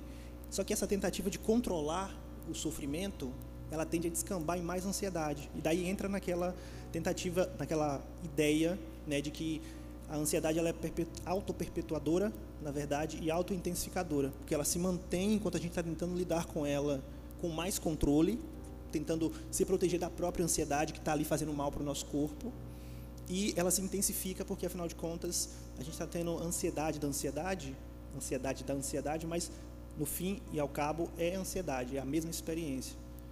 Deu, ficou claro? Perfeito. E aí o, o, segundo ponto foi de que forma que a gente lida com uh, o sentimento que o Woody estava apresentando aqui, né? Eu acho que o Woody foi bastante acertado na, na dica que ele deu a respeito do, do, do verbo treinar, porque acaba sendo um pouco dessa experiência. Eu acho que, inclusive, a primeira explicação, o primeiro exemplo, se encaixa um pouco. Vamos supor que, por se sentir mal, quando você tem um tempo ali para descansar, você passe a, de alguma forma, evitar ter esse tempo livre. Ah, então, em vez de tirar um tempo para descanso, eu vou, não sei, fazer alguma atividade, talvez um hobby, um hobby produtivo, né? uma coisa que eu vou descansar, vou ter um tempo, mas também vou estar aprendendo algo. Né? Então, pode ser que você encontre ou imagine que essa é uma solução, porque, afinal de contas, é bastante custoso que você esteja naquela experiência se sentindo mal quando você devia estar descansando. Porém, é contraintuitivo, mas a, a indicação que a gente faz num caso como esse é que você se exponha a esse sofrimento de fato e que você não apenas se exponha como quem é, se joga aos lobos, mas que você comece a tentar experienciar a própria experiência da ansiedade, né? sentir a ansiedade de uma forma, como a gente costuma dizer, mais aberta. Aberta no sentido de estou me sentindo aqui. A terapia é muito interessante nesse sentido, porque ela dá para a gente a consciência. Né? Eu falei que são três pontos: consciência, coragem e amor. Então, a, a consciência de por que é que é, é doloroso estar naquele tempo, estar descansando aquele tempo. Por que, que por que, que, por que, que é uma agressão para você de alguma forma? Né? De, onde, de onde vem isso? Né? Será que tem a ver com aspectos mais gerais em relação à cultura? Porque a gente vive numa cultura capitalista, né? a coisa da produtividade, isso influencia bastante. Mas também pode ter a ver com sua história de vida. Né? Pode ser que você não tenha sido incentivado ao descanso, talvez você tenha tido Talvez você tenha tido que trabalhar muito cedo, talvez você fosse o irmão mais velho e fosse encarregado né, de, de alguma forma, cuidar dos outros irmãos. Sempre acaba tendo uma explicação nesse sentido, porque se o comportamento está lá, então de alguma forma ele foi produzido. E aí nesse sentido a terapia ajuda bastante, porque ela traz o primeiro ponto, a consciência, de você entender, olhar para aquela experiência e falar, eu, eu sei por que, que eu me sinto assim, né? Quando eu era mais jovem, ou enfim, em determinado momento eu fui exposto dessa forma, eu fui desincentivado, reiteradamente desincentivado. E, de fato, o termo treinar que o Woody colocou é acertado porque o fato de você se sentir incomodado com esse tempo livre significa que você foi treinado dessa forma. É aqui que entra a história de vida. Aí, de novo, treinado por quem? Pela cultura, que coloca na televisão que a gente deve ser produtivo, né, que cobra da gente otimizar o nosso tempo para usar ao mesmo tempo produzir mais esse tempo. De onde é que vem esse treinamento? De que forma que você foi treinado? Né? E aí, via de regra, também tem um, um porquê na sua história de vida. Então, sendo bem prático nesse sentido, é, a exposição. Só que uma exposição humilde, como eu, eu gosto de dizer, eu uso muito esse termo na terapia. Essa coisa de eu estou me sentindo mal aqui, descansando, mas eu não preciso necessariamente julgar essa experiência como sendo negativa, porque se eu parto do ponto de que fazendo isso eu estou espelhando algum momento da minha vida, talvez eu tenha que ter respeito pelo que eu aprendi, porque eu não gosto dessa parte de mim, mas outras coisas que eu sou, eu gosto. E talvez seja um pacote completo, talvez eu consiga respeitar a minha dificuldade, mas também os, as minhas qualidades, né? E falando dessa dificuldade, talvez eu consiga ser humilde em relação a ela no sentido de, vamos ver como é que é isso. Que tipo de pensamento que acontece quando eu estou aqui? Eu estou me julgando pelo quê? O que, é que eu estou repetindo para mim? De que forma que eu estou sendo inimigo de mim mesmo, lutando contra mim nessa experiência, né?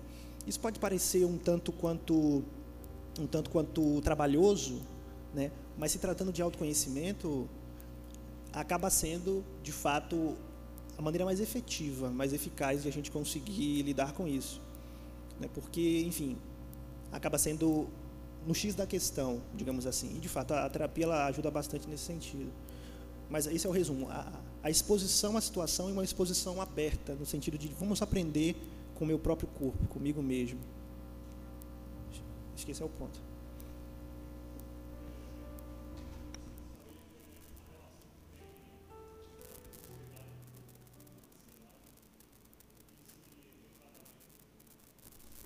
A relação que existe entre impulsividade e ansiedade.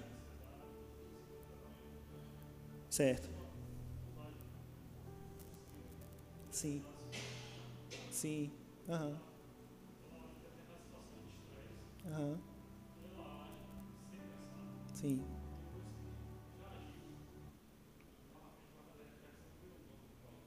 Uhum. Sim.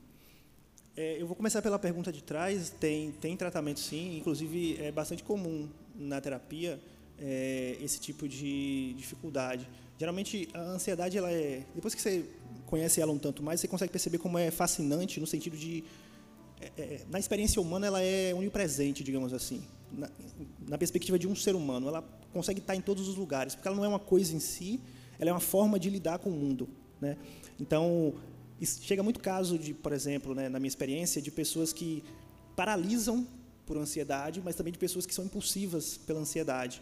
Né? E aí, no caso das pessoas impulsivas, o que a gente pode, impulsivas, o que a gente pode notar é que essas pessoas elas têm uma relação, como a gente chama, muito fundida, fusão, da ideia de fusão mesmo, com parte da experiência da ansiedade. Né? Não sei se vocês lembram, mas a classificação, né, a discriminação ali era sintomas fisiológicos, cognitivos e emocionais. Se a gente se detém só no cognitivo, a gente já tem pano para manga para entender a ansiedade e para tratar nesse sentido. E é justamente no cognitivo que as pessoas impulsivas acabam parecendo bastante. Por quê? Vamos supor, uh, essa, essa impulsividade, esse agir né, uh, pouco, pouco refletido, né, pouco premeditado, digamos assim, esse agir ele tem uma relação direta com a forma como essa pessoa se relaciona com as ideias que estão passando na cabeça dela ali, né? no, no âmago de uma situação ansiosa. Então é como se a gente estivesse dizendo que em meio a um, a um, episódio de ansiedade, a pessoa ela não conseguisse discriminar né, o que é o que é, por exemplo, uma instrução apropriada dela própria, quer dizer, do cérebro dela para ela agir num contexto específico, e o que é apenas um pensamento passageiro. E, e, que bom que você fez essa pergunta, porque eu acabei não aprofundando nesse ponto para ser mais geral, mas a, relação com os pensamentos é uma das duas uh, é uma das duas um dos dois aprendizados iniciais, por exemplo, de um processo terapêutico. A gente foca bastante em como você se relaciona com o que você sente, que é um pouco da dica que eu que eu passei aqui, mas também como você se relaciona com o que você pensa, porque ao fim e ao cabo as nossas experiências é, cognitivas elas não são necessariamente descrições fidedignas, verdadeiras da realidade. Você já parado para pensar o quanto a gente se engana com os nossos pensamentos diariamente, quando a gente imagina uma coisa, sobretudo os mais ansiosos, né? Inclusive estava lá no meme, né? É, começa uh, pensando, enfim, imaginando o, as consequências piores, o máximo e o mínimo, e no final das contas, o último ponto lá do meme que eu coloquei era acontece tudo diferente. Então as pessoas mais ansiosas elas elas elas são testemunhas disso, de como a gente se engana. E aí é uma dificuldade um pouco nesse sentido, meu caro. Não é, não é uma coisa de fato mágica, mas a gente precisa, nesse caso, aprender a entender os pensamentos como sendo como sendo eventos que não necessariamente falam sobre a gente, mas tem a ver com a nossa história de vida até ali, sim. Né? Por exemplo, o tipo de coisas que você diz para você próprio quando você está numa situação A ou B, por exemplo, nesse caso, no, primeiro exemplo aqui, quando você está na cama, o tipo de coisas que você diz para você próprio não falam necessariamente sobre quem é você, mas fala sobre quem você aprendeu que é você. Então, nessa perspectiva, o pensamento ele é uma coisa aprendida e se foi aprendida alguém ensinou. Interessa, interessa para nós entender esse contexto. E a gente faz esse trabalho de tirar o pensamento do pedestal porque é muito intuitivo que a gente imagine que algo que está com a gente, só a gente tem acesso, que fala intimamente a gente, que é essa vozinha, que ela seja uma descrição de nós mesmos, do mundo. Porém, não necessariamente. Né? A gente costuma ser radical na terapia falando disso. De dizer que, por exemplo, a minha voz que você está ouvindo agora, que vocês todos estão ouvindo, ela é minha e, ao mesmo tempo, elas afetam, chegam até você e falam com você a respeito de coisas. Você consegue, pela linguagem, apreender o que eu estou falando. Mas a minha voz ela não é verdadeira ou falsa. A minha voz ela não é, ela não é sua porque você ouve a gente aplica a mesma lógica com o pensamento. Né? Se você está aqui ouvindo isso que eu estou dizendo agora, alguns pensamentos específicos estão sendo produzidos. Se você está num outro contexto, de repente, se o papo é sobre, não sei, futebol, outros pensamentos específicos vão ser produzidos. E aí, o desafio de ajudar uma pessoa impulsiva nesse caso é ajudar ela a entender qual é o pensamento que geralmente é difícil para ela discernir que foi produzido e qual é o contexto que produziu. Como a gente consegue afastar essa pessoa desse pensamento para aumentar o espaço entre o estímulo, entre aquilo que produziu o contexto e a forma como ela age. A gente, aumenta um pouco esse intervalo através justamente dessa percepção que ela tem de como isso não é parte dela necessariamente. Se relacionar mesmo com o pensamento. Coisas no sentido de você está esperando. Vou usar de novo o primeiro exemplo, porque eu acho que fica até mais rico. Você está ali na, na, na cama, né, ou na rede, enfim, para descansar, e aí começam a surgir pensamentos de, poxa, eu deveria estar tá produzindo, estou perdendo esse tempo aqui. Né, eu vi aquela thumbnail lá no YouTube de um, um vídeo bacana, que seria o momento agora de eu ver, mas, poxa, eu só queria ficar aqui descansando. De que forma que você consegue lidar com esses pensamentos, por exemplo, se afastando deles, né? Você pode olhar para esses pensamentos e questioná-los. É, por que, que esse pensamento foi produzido, digamos assim, ou surgiu agora que eu estou na cama? Né? Por que, que, por que, que esse pensamento, ele, de alguma forma, surgiu justo agora? Será que quando eu estava lavando a louça agora há pouco, ele estava presente? Não estava, né? Está presente aqui agora. Então, de alguma forma, o contexto, o fato de você estar tá na cama, se relaciona com a ocorrência daquele pensamento. Então, enfim, esse é um, esse é um exemplo mais prático, mas para mostrar como a gente tenta afastar a pessoa desse pensamento para que a impulsividade ela se, resume, se reduza um tanto quanto. Mas, assim, ah, não, é, não são apenas os pensamentos que fazem uma pessoa impulsiva. Né? Às vezes existem questões mesmo biológicas. Né? Aí poderia entrar, por exemplo, é, o suporte de uma, de uma medicação nesse sentido, né? no caso de pessoas mais ansiosas. Mas é isso aí, isso aí só o caso concreto mesmo que vai poder dizer. Mas, assim, resumindo a resposta, né, que eu, eu dei bastante exemplo, resumindo, é preciso de alguma forma aprender a se relacionar com o pensamento e entender o pensamento não como um, uma descrição da realidade fidedigna, verdadeira, mas como algo que, como a minha voz, chega até você agora, você tem acesso, você, enfim, interpreta aí na sua cabeça, mas que não é seu, que surge a depender do momento que você está, do contexto que você está. Tirar mesmo o pensamento do, do pedestal, digamos assim. Nada.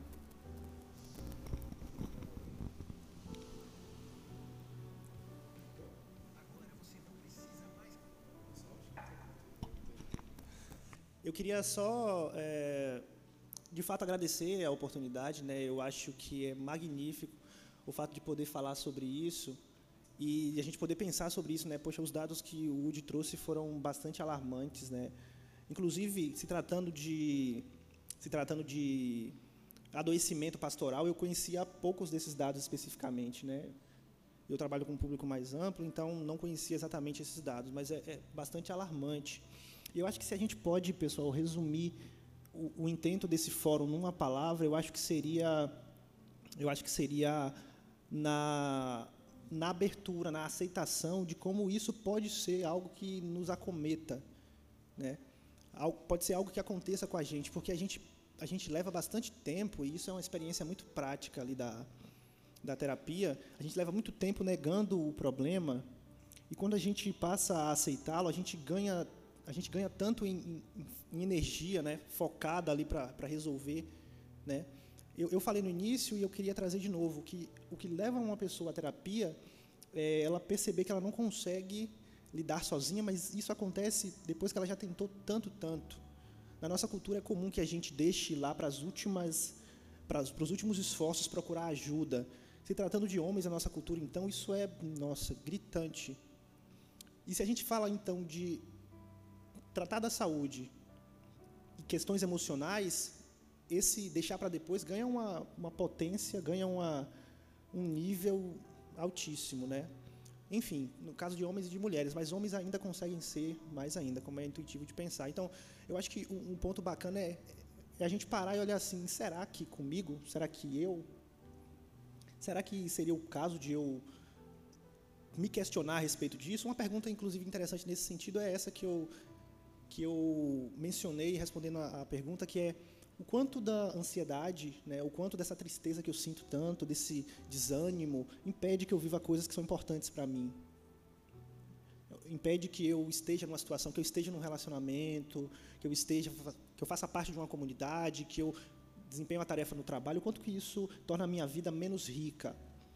Né, se a gente chega, se a gente faz um questionamento sincero desses com a gente e a gente chega numa resposta de que isso é significativo, a gente precisa estar pronto para dar aquele passo que, que o Woody enfatizou tanto, né, de buscar de fato ajuda. Então, se serviu de alguma coisa tudo que, que, que que eu quis contribuir hoje seria esse questionamento de fato humilde de será que eu, será que, será que eu preciso, né?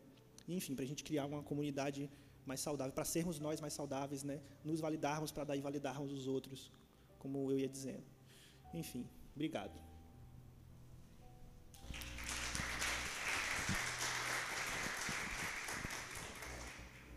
Oi, acho que daqui dá para ouvir, né? Com máscara tá ok, né? Então, eu senti só a necessidade de dar um pequeno testemunho sobre a pergunta de Shalom, que eu não ouvi direito, mas eu acho que foi sobre a questão de se sentir culpado por descansar, né? E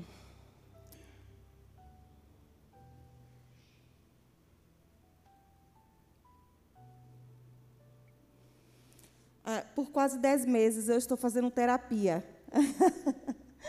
e, e, isso é tão extremamente importante. É, no início, como muitos outros cristãos ou pessoas que talvez não tenham a mesma crença, é, tenha um certo preconceito tanto de alguém que você conhece do seu lado, tanto quanto em si mesma de reconhecer e de aceitação, que foi muito o que foi falado aqui sobre a questão de. É, e a última frase, se eu não me engano, eu anotei tudo, mas não sei o que foi que aconteceu, que apagou tudo aqui. Que foi colocado um banezinho, descanse, né? não, não se sinta culpado por isso, ou mais ou menos é, e eu quero pontuar que como é extremamente importante a questão da, da parte profissional, como a gente está linkando aqui a parte é, profissional quanto a espiritual, certo? Para quem não me conhece, eu sou a pastora Adriana aqui dessa igreja, então a gente trabalha com a parte espiritual, mas também cheguei a um ponto de entender que eu precisaria também trabalhar com a parte, é, dizer assim, profissional, né, da área é, psicológica. E, enfim, só para dar um breve, breve resumo, eu quero falar que muitas vezes, até hoje, eu me sinto pressionada a mim mesma, eu, eu, eu me autocobro, é, Há uma cobrança, uma autocobrança na minha mente de que eu não, eu não devo parar. Ou seja, a minha mente procura o tempo inteiro fazer sempre alguma coisa. É como se eu não me sentisse no direito de descansar, de é, sentar e assistir um filme. Por exemplo, como muitos são viciados em Netflix. E aí eu falo, eu sou a esquisita, porque eu, eu não assisto filme, ou seja, eu não tenho um tempo que eu paro para dizer assim, ah, eu quero fazer isso aqui, eu vou ficar pensando nada, vou, enfim, deitar na rede, vou deitar no chão. É muito raro, isso acontece, mas é muito raro. E por que isso? É, na, no meu, ah, na minha terapia, né, que quando a gente está fazendo um tratamento com um psicólogo, a gente chama isso de terapia, né? E na terapia você vai descobrindo muitas coisas de você que muitas vezes é, você pode descobrir Deus revelando também através de um psicólogo, através de uma conversa. Deus pode estar revelando coisas da sua infância, porque é, todo o reflexo da nossa vida adulta, ela está ligada à nossa infância. E é, a minha mãe tinha uma vida muito difícil. Hoje, nós, quem é que não tem uma máquina de lavar, né? Mas a minha mãe, ela lavava roupa, como ela chamava, lavava roupa de ganho. E eu tinha um pai que era um pai que bebia aos finais de semana. Deixa eu tirar essa máscara aqui. É, eu tinha um pai que, que bebia aos finais de semana, enfim, eu não vou entrar em muitos pontos é, sobre a questão é, familiar, que não foi boa para a minha vida, nem para a minha infância. Mas, além de tudo isso, da luta da minha mãe, É, ele era um pai violento, ele era um, um, homem violento, né, um esposo violento, aonde ele sempre, quando ele bebia, ele procurava sempre confusão, gritaria, pancadaria. E, é, de alguma forma, eu como criança, eu sempre, desde criança, fui muito sensível para perceber. E, e a sensação que eu tinha é que eu sempre era a única pessoa que enxergava tudo aquilo, que eu era sozinha dentro daquela casa. Então, o primeiro ponto, eu cresci com a sensação sempre de solidão, de que eu sempre estou só, mesmo com muitas pessoas ao meu lado, mesmo as pessoas dizendo que me amam, eu sempre tenho essa sensação de que estou sozinha, né? Hoje não. Mas isso é muito difícil para você romper com essas questões. E como eu via minha mãe é, lutando muito, trabalhando, né? E ela lavava roupa de ganho, ela fazia trouxinha, botava na cabeça. E eu fui crescendo, vendo aquilo, e eu queria de alguma forma aliviar a dor dela, porque eu sentia a minha dor como filha, mas eu também percebia todo o ambiente de luta que ela vivia. E eu queria de alguma forma, acho que compensá-la servi-la, fazer algo que, que aliviasse aquela dor. Só que eu, como criança, não sabia de que maneira fazer isso. Então, eu encontrei é, lavando as roupas de casa. Eu colocava todas as roupas numa bacia grande de alumínio, não sei se ainda vende até hoje, umas bacias grandes assim de alumínio. E eu chamava a minha irmã, que tinha mais ou menos quase a minha, a minha idade, eu tinha várias outras irmãs mais velhas, mas as, a, essa irmã ela tinha quase a minha idade, então a gente brincava juntas. Então, eu entendia, eu vou ajudar minha mãe de alguma forma, eu vou aliviar dela, a dor dela de alguma forma. Então, eu colocava todas as roupas dentro de casa, já que ela já lavava a roupa de fora. E também eu procurava pedir a ela para ela fazer uma trouxinha também para botar na minha cabeça e ir com ela levar. E, e, eu fui crescendo e eu não tinha vergonha, porque o meu amor por elas era maior do que a vergonha de colocar uma trouxa na cabeça. E por que eu quero chegar nesse ponto? Eu cresci na minha infância, numa infância que eu deveria brincar, descansar, me preocupar com outras coisas. Eu cresci me preocupando com, com uma vida adulta de que eu tinha que ajudar, eu tinha que fazer sempre alguma coisa. E na terapia, e agora ali vocês conversando, Deus me ministrou isso fresquinho agora. De que é, a minha mente está o tempo todo dizendo que eu devo fazer alguma coisa, que eu preciso servir, ajudar as pessoas. É assim, é, é, tipo, acabou que minha linguagem de amor se tornou o serviço. Porque quando eu falo que eu amo para alguém é porque é, eu quero servir ela de alguma forma. É, e isso fez com que eu me tornasse hoje uma adulta que não consigo me sentir no direito de que eu posso deitar, descansar, dizer hoje eu não vou fazer nada. A minha mente ela não para, ela tem, ela diz o tempo todo, ela futuca o tempo inteiro o que eu devo procurar, o que fazer porque eu não tenho esse direito de descansar, por conta de uma infância onde eu não descansava a mente, porque eu ficava o tempo inteiro tentando proteger e ajudar a minha mãe. Então, a minha mente viciou em estar fazendo sempre alguma coisa por outras pessoas. E, quando eu deitei essa semana, é uma é uma revelação bem fresca, é um testemunho muito fresco.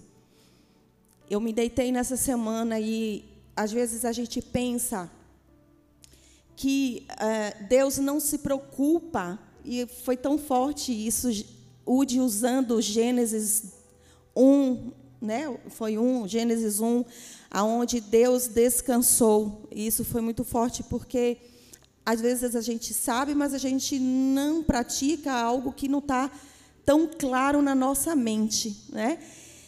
É...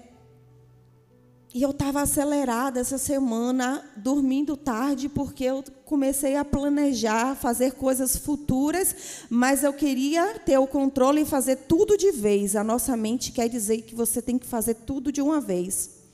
E aí eu estava é, sem conseguir dormir, tossindo, porque eu estava com sinusite, rinite.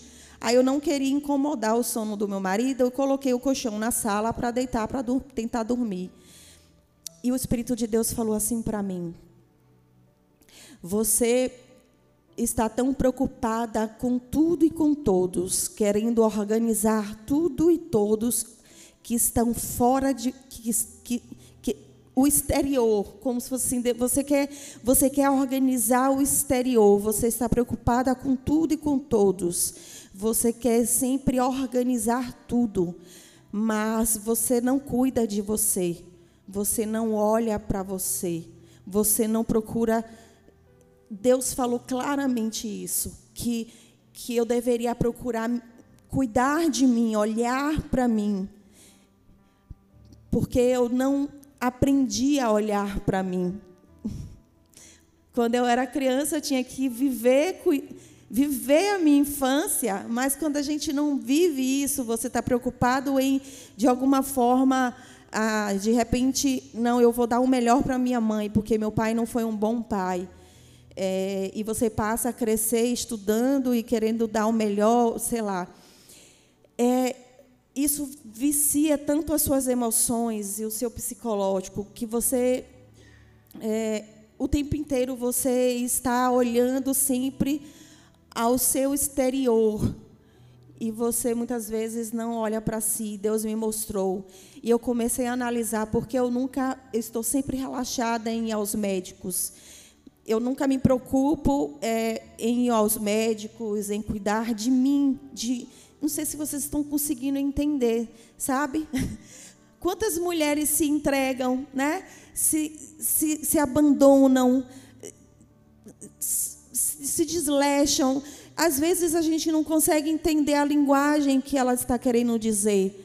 É porque há tanta dor dentro dela, há tanto sofrimento dentro dela, há tantas frustrações dentro dela que ela deixou de amar a si mesma, de se, de se preocupar consigo mesma e passou a ter uma imagem que outros criaram dela. E que é uma outra coisa que você estava falando com ele quando você deita, o que você pensa de você e é, o que você pensa e o que você diz de você, né? Foi isso? Exatamente, por muitos anos. Eu dizia, eu não dizia, eu pensava de mim aquilo que os outros disse para mim, né? por conta de eu viver um cenário de família muito difícil e de não ter um colo de um pai, de ter um beijo, um sorriso, um brincar de um pai, não saber o que é um pai, mesmo sendo um pai presente, eu, eu não tinha um pai. Então isso é muito louco. E a minha mãe, por ter uma vida muito difícil, dura, ela também não tinha aquele, aquela doçura toda comigo. Então você acaba crescendo com essa ausência. Então você passa a ser alguém mais introspectivo, alguém fechado, alguém que você não ri facilmente. Né? Às vezes tem piadas que você não ri, você é mais séria, mais, mais sisuda, é, mais tímida. E muitas vezes é, nós somos rotulados. E por muitos anos eu fui rotulada de esquisita, de estranha, de fria, de que não sabia abraçar, porque eu vivia no meu mundo, cresci no meu mundo de solidão e que não sabia expressar um carinho e amor, porque eu nunca tinha recebido carinho e amor, abraço, beijar. Minha primeira filha não sabia beijar. Eu aprendi com a minha segunda filha a beijar. Então, a gente passa a acreditar nos rótulos e naquilo que disseram de você. E tem pouco tempo que na terapia eu descobri isso. E de verdade, eu falei para a última para a semana passada com ela, eu disse de verdade, eu estou curada sobre isso. Eu não me sinto mais estranha, não me sinto mais fria, eu não me sinto esquisita. Porque muitas pessoas falavam, mas pastor, eu não lhe vejo assim, você é tão doce. Sabe quando alguém fala algo de você, ele faz uma lista e fala, você é uma mulher maravilhosa, você é uma mulher doce. Mas parece que a pessoa não tá, ou, ou ela está inventando, ou, ou, ou então você pensa assim, mas eu não vejo assim. Não é nem que ela está mentindo, tipo assim, não, você não diz assim, tá, você está mentindo para mim, para mim. Não, eu não pensava que a pessoa estava mentindo para mim.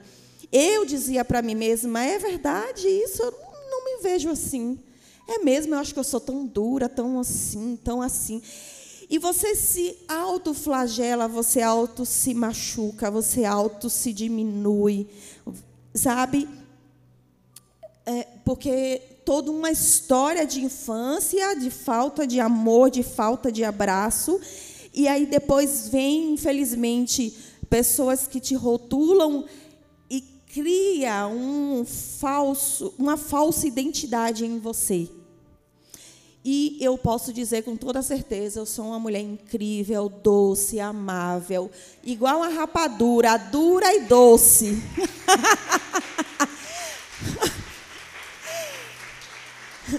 dura quando preciso ser dura, mas é, doce quando preciso ser doce, ou dura sendo doce.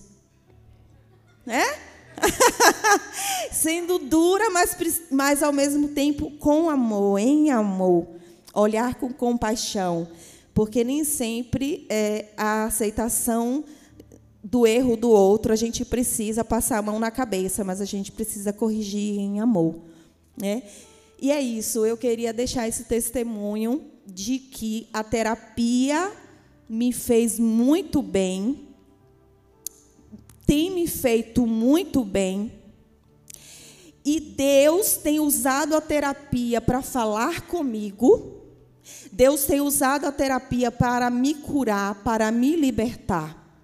Então, que a gente quebre esse preconceito religioso que tanto impede de muitos cristãos buscarem de ser curados e tratados, porque Deus também não somente usa a medicina como é que chama?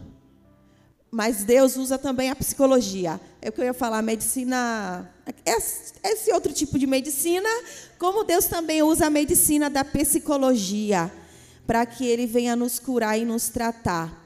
Amém? E eu quero dizer que também eu sei que Deus nos faz experimentados para que a gente possa é, falar com autoridade de fala daquilo que a gente está falando, porque a gente viveu e eu posso dizer que você também pode viver.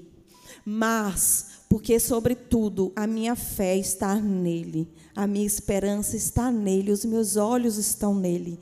E sempre eu digo, só para a gente fechar, é o que o Espírito está me fazendo lembrar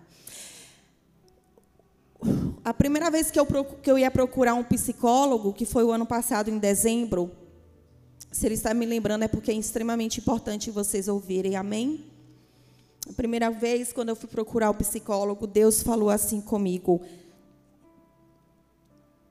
Homens não te darão nada a menos que eu dê a eles para te dar. Olha que profundo. Os homens não te darão nada a não ser que eu os dê para te dar. Ou seja, o que, que ele estava dizendo? Jesus, Deus não estava, o Espírito Santo não estava dizendo assim, desmerecendo a psicologia, mas ele estava dizendo assim: eu devo ser primeiro aquele que você deve olhar.